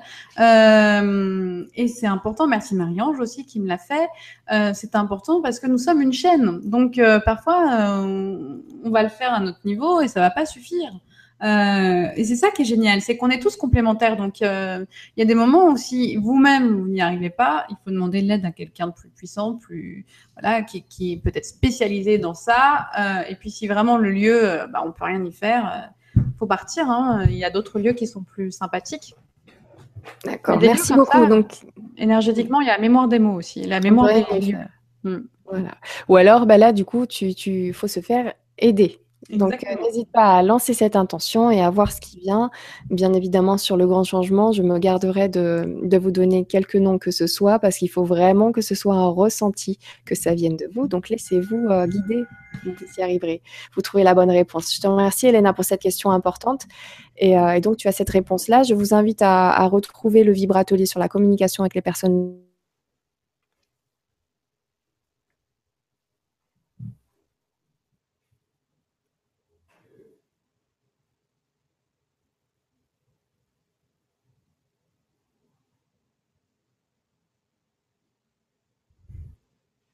Bon, c'est moi qui ai bloqué. Euh, l'information, euh, l'information, si vous en avez besoin, vous pouvez l'avoir. Donc euh, voilà, détendez-vous, ne vous inquiétez pas pour ça. Et d'ailleurs, à ce propos, bah, je remercie toutes les personnes qui, sachant cela, nous donnent un bon petit coup de main sur les cours par vidéo pour faire avancer la chaîne parce que ça nous aide bien. Donc je vous remercie bien. Mais gardez en tête que l'argent n'est pas un frein à l'accès à l'information sur LGC2. Voilà. Alors, il nous reste à peu près une dizaine de minutes, même pas. Euh, il y a plein de questions, il y en a énormément. Je pense que peut-être euh, on pourrait essayer de voir si un jour, en prenant peut-être d'autres artistes ou d'autres, euh, oui, peut, peut-être pas forcément dépeindre, je sais pas, repartir un petit peu sur, euh, sur ce, ce domaine-là parce que ça m'a vraiment très intriguée. Je savais pas ce qu'on allait retrouver. Tu m'avais dit que ça allait être génial, je te le confirme. C'était génial et passionnant pour quelqu'un comme moi. C'est juste merveilleux ce genre de soirée et on est nombreux à avoir ressenti ça.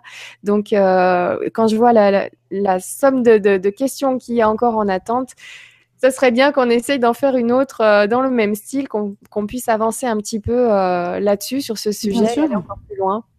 Alors là, je vais quand même prendre quelques petites questions pour finir. Alors, il y, a plein, plein de compliments. Je vous remercie beaucoup. Il y a plein de super messages. Alors, c'est marrant parce qu'il y a des personnes qui regardent en différé et qui me disent Mais Nora, tu prends que les messages sympas, tout ça. Mais venez, rejoignez-nous lors du direct.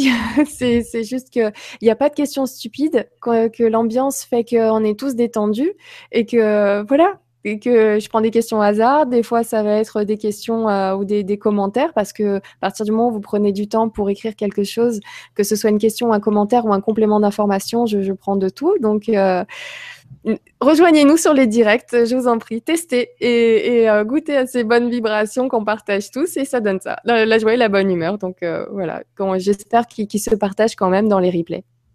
Alors, je vais prendre par exemple une question de Francisca que j'ai pas lue. Donc, il nous dit Bonsoir, merci pour votre présence à tous. J'aimerais savoir comment me reconnecter à ma liberté de peindre car je suis bloquée dans mon art depuis deux années. Je ne sais pas pourquoi. Merci, Francisca. Alors, c'est intéressant. Euh, première chose, euh, lâcher prise. Le lâcher prise est important, encore une fois, parce que, comme je vous l'ai dit, l'énergie de la frustration, euh, ça n'aide pas. Ensuite, euh, on voit certains artistes pendant une période ne vont plus rien faire, ils n'y arriveront plus. Euh, et euh, je, je, pense à une citation de Woody Allen, mais c'est un peu, ça n'a rien à voir, mais ça me fait rire en fait. Euh, certains artistes, je vais vous la donner parce que oui, oui, s'il te plaît. ce rire, mais bon, et parfois j'ai un peu l'esprit dans la culotte. Hein. Euh, dans un des films de Woody Allen, il, il dit à une prostituée noire qui s'appelle Cookie, je ne sais pas ce que c'est le trou noir. Elle fait si si, c'est mon gagne-pain. un peu l'esprit dans la culotte, mais c'est pas de ma faute, elle est arrivée là maintenant elle, est, pas mal, par contre, du coup, ça m'a fait bifurquer sur une autre euh, du même style euh, qui parle de Donc, euh, on va. On va... donc, oui, lâcher prise. Lâcher prise et se dire que. non, mais oui, mais c'est pas de ma faute, je l'avais dans la tête. c'est Woody Allen, quoi. donc, lâcher prise. et puis parfois laisser les choses. C'est-à-dire que bon, il y a des moments où on n'est pas c'est pas le c'est pas le bon moment donc il faut il faut lâcher prise. Heureusement qu'elle est bloquée. Euh, donc euh, donc voilà. C'est euh, ça me déconcentre. Donc bloquer lâcher prise je suis désolée. Je sais pas. Elle était là. Elle est venue. c'est l'esprit Woody Allen qui est venu. Euh, On a fait bugger mon PC cette histoire. Euh, donc euh, oui, parfois faut laisser le temps. Ça doit pas être tout de suite. Parfois, s'il y a peut-être un, plan et juste ça va revenir à un moment. et au moment où ça sera le juste moment. Hein. parfois, on n'est pas juste bloqué, on peut juste passer à autre chose pour pouvoir ensuite revenir sur des sur quelque chose. Donc voilà, deux années, c'est peut-être deux années pour comprendre des choses sur toi, Francisca. Euh, je pense que de ce que l'on me dit hein, par rapport à toi et mon ressenti, c'est même pas je le pense, c'est un ressenti, c'est que euh, il y a beaucoup de choses que tu mentalises. Et il va falloir que tu lâches prise sur ton mental, euh, surtout en ce moment, avec toutes les préoccupations que tu peux avoir sur ta vie personnelle. donc, il est important que tu te retrouves et que tu te reconcentres sur toi-même. Voilà. C'est le petit message que l'on me donne. Je n'ai pas envie d'entrer dans les détails, mais en gros, c'est ça. D'accord, merci beaucoup, merci. J'espère que le message est passé et qu'il a été entendu. Merci beaucoup, Francesca. Alors, euh, bah tiens, Yveline qui nous dit à 20h20, rebonsoir Claire et Nora, y a-t-il d'autres euh, exemples d'artistes médiums autres que les peintres, poètes, musiciens, danseurs, sculpteurs? Oui, Chico Xavier, euh, d'ailleurs il y a un article sur clairemedium.com que Anne avait fait, qui vient justement tout à l'heure du Brésil et qui écrivait. Voilà, hein, euh, il écrivait et donc, c'est intéressant de voir qu'il a lui aussi donné euh, ses œuvres euh, à, des, mm, à des associations caricatives et qu'il y a même eu un film intitulé Chico Xavier qui a été produit par la Columbia Pictures qui a retracé sa vie de grand médium spirit. Et il a eu un grand succès. Euh, ce film a été sorti en 2010. Voilà. D'accord, merci beaucoup. Alors, il y a Baptiste qui nous dit entre Jean-Michel Raoult, Claire Thomas, Cyril Umberto Molinaro, etc. Cette chaîne est vraiment géniale. Merci Nora. Merci beaucoup Baptiste. Ça se fait tout seul. C'est euh, à l'intuition que, que, je travaille. Vraiment à 100% à l'intuition. Et, et, ben du coup, ça, ça le fait. voilà, c'est ça. Hein. Les bonnes personnes au bon moment. Et merci beaucoup. Merci Mireille qui nous dit c'est vraiment merveilleux ce que vous faites sur cette chaîne. Je te remercie énormément Mireille. Ça se fait entre nous, c'est nous tous. Hein. C'est vraiment... Euh, vous avez vu ce soir, euh, on a eu des informations. Oh, les bons mots de la soirée. Attends, il faut que je les, faut que je les rappelle. Euh, donc de Bruno Vni qui nous disait Augustin Le Sage, enfin un mineur qui donne dans l'art majeur. Hmm. merci beaucoup. Et Héraclès qui nous dit quand Augustin, Augustin Le Sage, Augustin, oui, c'est bizarre. J'en bafouille, ça sent la fin de l'heure. Hein. Quand Augustin Le Sage peignait, il réalisait sa transmission. Merci beaucoup Héraclès pour ce bon mot, euh, pour ces bons mots du soir. Merci Brunovni Héraclès. Il euh, y, a tellement de messages. Euh, je vais en prendre une au hasard. Elle est de Benjamin qui nous dit bonsoir. Il m'arrive parfois d'entendre des voix, mais cela s'arrête à un chuchotement ou du brouhaha. Comment développer cette claire audience? Merci Benjamin. Hmm. Ça, c'est intéressant. Comment on la développe? Déjà, je pense qu'il faut pas. Pareil, hein, je vais vous donner les mêmes conseils, mais il faut il faut surtout pas être dans l'attente parce que si vous êtes dans l'attente, euh, travailler. En fait, c'est vrai quand on travaille son intuition, il faut le faire en lâchant prise. Donc déjà toujours faire deux trois minutes de méditation. Moi, j'ai fait un, cours avec un développement d'intuition avec un médium. Je me dis mais pourquoi il en a ce qu'il en a besoin? Et en fait, euh, il s'est aperçu qu'après avoir fait de la méditation, bah, ses visions étaient beaucoup plus claires. Et c'est vrai, c'est assez incroyable, assez saisissant. Euh, chacun a, a sa façon de voir. Lui, c'est par les photos. Voilà, il y a une photo, euh, tout lui parle. D'autres, ça va être avec un bruit, avec un son, euh, avec une odeur, avec avec une vision. Alors quand on quand on est dans la claire audience, il y a une chose qu'il faut savoir, c'est que ça, ça se travaille pas trop. ça vient et ça vient pas. Euh, moi, j'ai jamais eu euh, vraiment à le travailler. C'est quand vos guides veulent vous parler, ils viennent, ils viennent ou ils viennent pas, c'est tout. Euh, vous êtes pas, vous, pouvez leur demander s'il vous plaît, venez, euh, j'ai besoin de vous entendre et soyez plus clair avec moi. Mais il y en a où c'est un peu plus compliqué. On peut pas, hum, on peut pas vraiment le travailler. C'est vraiment euh, la claire, voilà, la claire audition, c'est quelque chose, soit ça vient, soit ça vient pas. Autant le ressenti, on peut le développer. Autant, euh, oui, travailler sur ses visions, on peut le faire en méditation. Mais je pense que la méditation peut vraiment vous aider. Moi, je sais que lorsque je fais mes consultations, je me mets toujours en un état Peut-être qu'à la force, c'est devenu habituel. Si vous voulez, je suis en train de vous parler, mais moi, je suis déjà ailleurs. Je suis déconnectée. Je pense à rien. Et du coup, ça devient tellement habituel que voilà, on n'a pas vraiment l'impression que c'est différent. Mais en fait, si, je suis toujours ailleurs. Je suis dans mon, dans mon endroit noir où je suis bien. C'est un peu l'univers l'espace. Et voilà, je suis bien dans, cette, dans cet endroit-là. Merci d'être déconnecté. Merci Benjamin pour ta question. Euh, Cathy qui nous dit Un artiste peintre n'est-il pas un médium en soi? La recrudescence des personnes se destinant à cet art ne montre-t-il pas que nous devons écouter les messages du monde céleste? Cathy. Et bien sûr, comme je le dis, un artiste de base, de toute façon, qu'il soit médium ou pas, Jules Verne, était un médium. Média, médium les artistes, les peintres, les, écrivains sont tous des médiums. Après, il y en a qui sont plus dans le mental, hein. certains quand même sont très dans le mental, dans l'ego, voilà. Mais euh, même à travers ça, il y, a des, messages. Moi, j'adore par exemple un artiste qui s'appelle euh, euh, Oscar Wilde et bah, il a plein de messages cachés. Oscar Wilde, il connaissait énormément de choses. C'était quelqu'un de très ouvert. Et pourtant, il a quand même aussi expérimenté l'ego dans cette incarnation. Donc oui, bien évidemment, Merci beaucoup. Merci. Il y a tellement de messages super sympas. Je vous remercie vraiment beaucoup. Euh, Hugo, par exemple, qui nous dit Bonsoir, belle lumière, Nora et Claire. C'est un régal de vous écouter. Vous éveillez la curiosité tout en apportant des réponses passionnantes. Hugo, merci. Merci beaucoup. Abélis qui nous dit Merci pour cette super vibra. C'est Claire qu'on s'est éclaté ce soir. Merci, Claire. Énormément de messages super sympas. Je vous remercie tous. Euh, je Écoute, je vais te faire un copier-coller parce qu'il y a énormément de, messages. Euh, il y a énormément de questions encore en attente. Donc, euh, si ça peut t'intéresser d'en refaire une autre sur, sur l'art en général ou sur des artistes en particulier, n'hésite pas. Je te fais passer tout ça par mail dès la fin de l'émission avec les bons mots d'Héraclès et Bruno Vni qu'on a eu pendant la soirée. Mais euh, voilà, là, on a dépassé les 22 heures. On va s'arrêter là, ne serait-ce que petite pensée pour Michel qui transforme donc toutes ses conférences en MP3. J'essaye de, diminuer un petit peu le timing en pensant à lui parce qu'il enchaîne son boulot tout de suite quand moi j'ai fini le mien. Donc, je t'embrasse au passage, Michel. Je te remercie beaucoup. Si vous avez un petit commentaire en, fin de soirée, n'hésitez pas à les poser d'ici à, ce qu'on termine euh, vraiment l'émission. Comme ça, je les envoie à Claire euh, en même temps. Merci pour votre présence. Merci pour, euh, euh, votre soutien. Merci pour tous vos messages. Euh, je vous retrouve moi sur la page Facebook. Donc voilà, c'est là où même pendant la semaine administrative, j'étais toujours cette semaine un petit peu à bifurquer. On peut pas me l'enlever. Et puis donc la page Facebook qui s'appelle LGCTV2.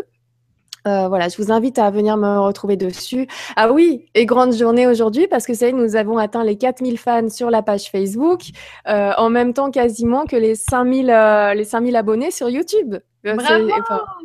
C'est génial. Bon, après, je vous le dis comme ça, on est à 140 000 vues par mois, hein, sinon sur, voilà, c'est plus technique, mais déjà se retrouver à 4000 sur Facebook, à partager les mêmes centres d'intérêt et à échanger comme ça tous les jours, c'est vraiment génial. Donc, je vous remercie. Merci beaucoup d'être là. Euh, moi, je vous embrasse très, très, très fort. Je vous dis, euh, je vous retrouve euh, jeudi avec Michel Guénier. Donc, ça sera la, la première fois qu'on le verra sur LGC2. Euh, il va nous parler de la pensée positive et la loi d'attraction dans la vie de tous les jours. Donc, euh, j'ai hâte de vous retrouver jeudi. Je vous passerai les liens sur la page Facebook pour euh, vous connecter et vous pouvez retrouver toutes ces infos sur legrandchangement.tv en cliquant sur LGC2, Lumière sur les mystères de l'univers. Voilà, je vous embrasse très fort. Encore merci pour le Kiss Kiss Bang Bang qui, va, qui se termine dimanche. Donc, n'hésitez pas à me donner un coup de main si vous voulez, que ce soit concrètement ou en partageant ou en pensée. Ça aide beaucoup, beaucoup la pensée. Ça a très très bien marché la première semaine, donc je, vous invite encore à continuer à m'aider euh, pour les futurs projets. Et comme d'habitude, je laisse le mot de la fin à mon invité. Et Claire, juste merci, merci pour ces soirées incroyables qu'on passe euh, avec toi et merci pour celles à venir. Voilà, voilà, on va te retrouver ce mois-ci donc pour le Vibratelier, euh, le cours par vidéo sur le karma le 30 lundi 30 novembre. Voilà, je vous fais des gros bisous et à très bientôt. Eh bien, merci. Alors, mm, je vais finir euh, sur des questions que vous m'avez posées. Euh, euh, j'ai été au Louvre dernièrement. J'ai posté d'ailleurs sur mon Facebook quelques photos. Et on s'aperçoit que même les artistes et les grands artistes de la Renaissance ont peint des ovnis à l'intérieur de, de ces peintures. Bien évidemment que tout ça nous ouvre sur l'ouverture, l'espace et l'infiniment grand, et aussi sur l'infiniment petit tout univers que l'on connaît est euh, un univers que l'on ne connaît pas. Nous sommes capables de choses extraordinaires et je vous dirais ne vous limitez pas parce que j'ai vu beaucoup de messages ce soir en me disant mais moi aussi je sais peindre mais j'ai peur de l'insécurité matérielle, je l'ai vu. N'ayez pas peur, lâchez prise. Lâchez prise avec l'argent, avec euh, le mental. Et justement, la peinture, c'est le moment où on peut se retrouver avec soi-même et se reconnecter avec notre source qui est au-delà, au-dessus de nous, dans cet univers. Et laissez-vous aller à cet infiniment grand et vous allez voir que vous-même, vous allez être infiniment grand. Voilà.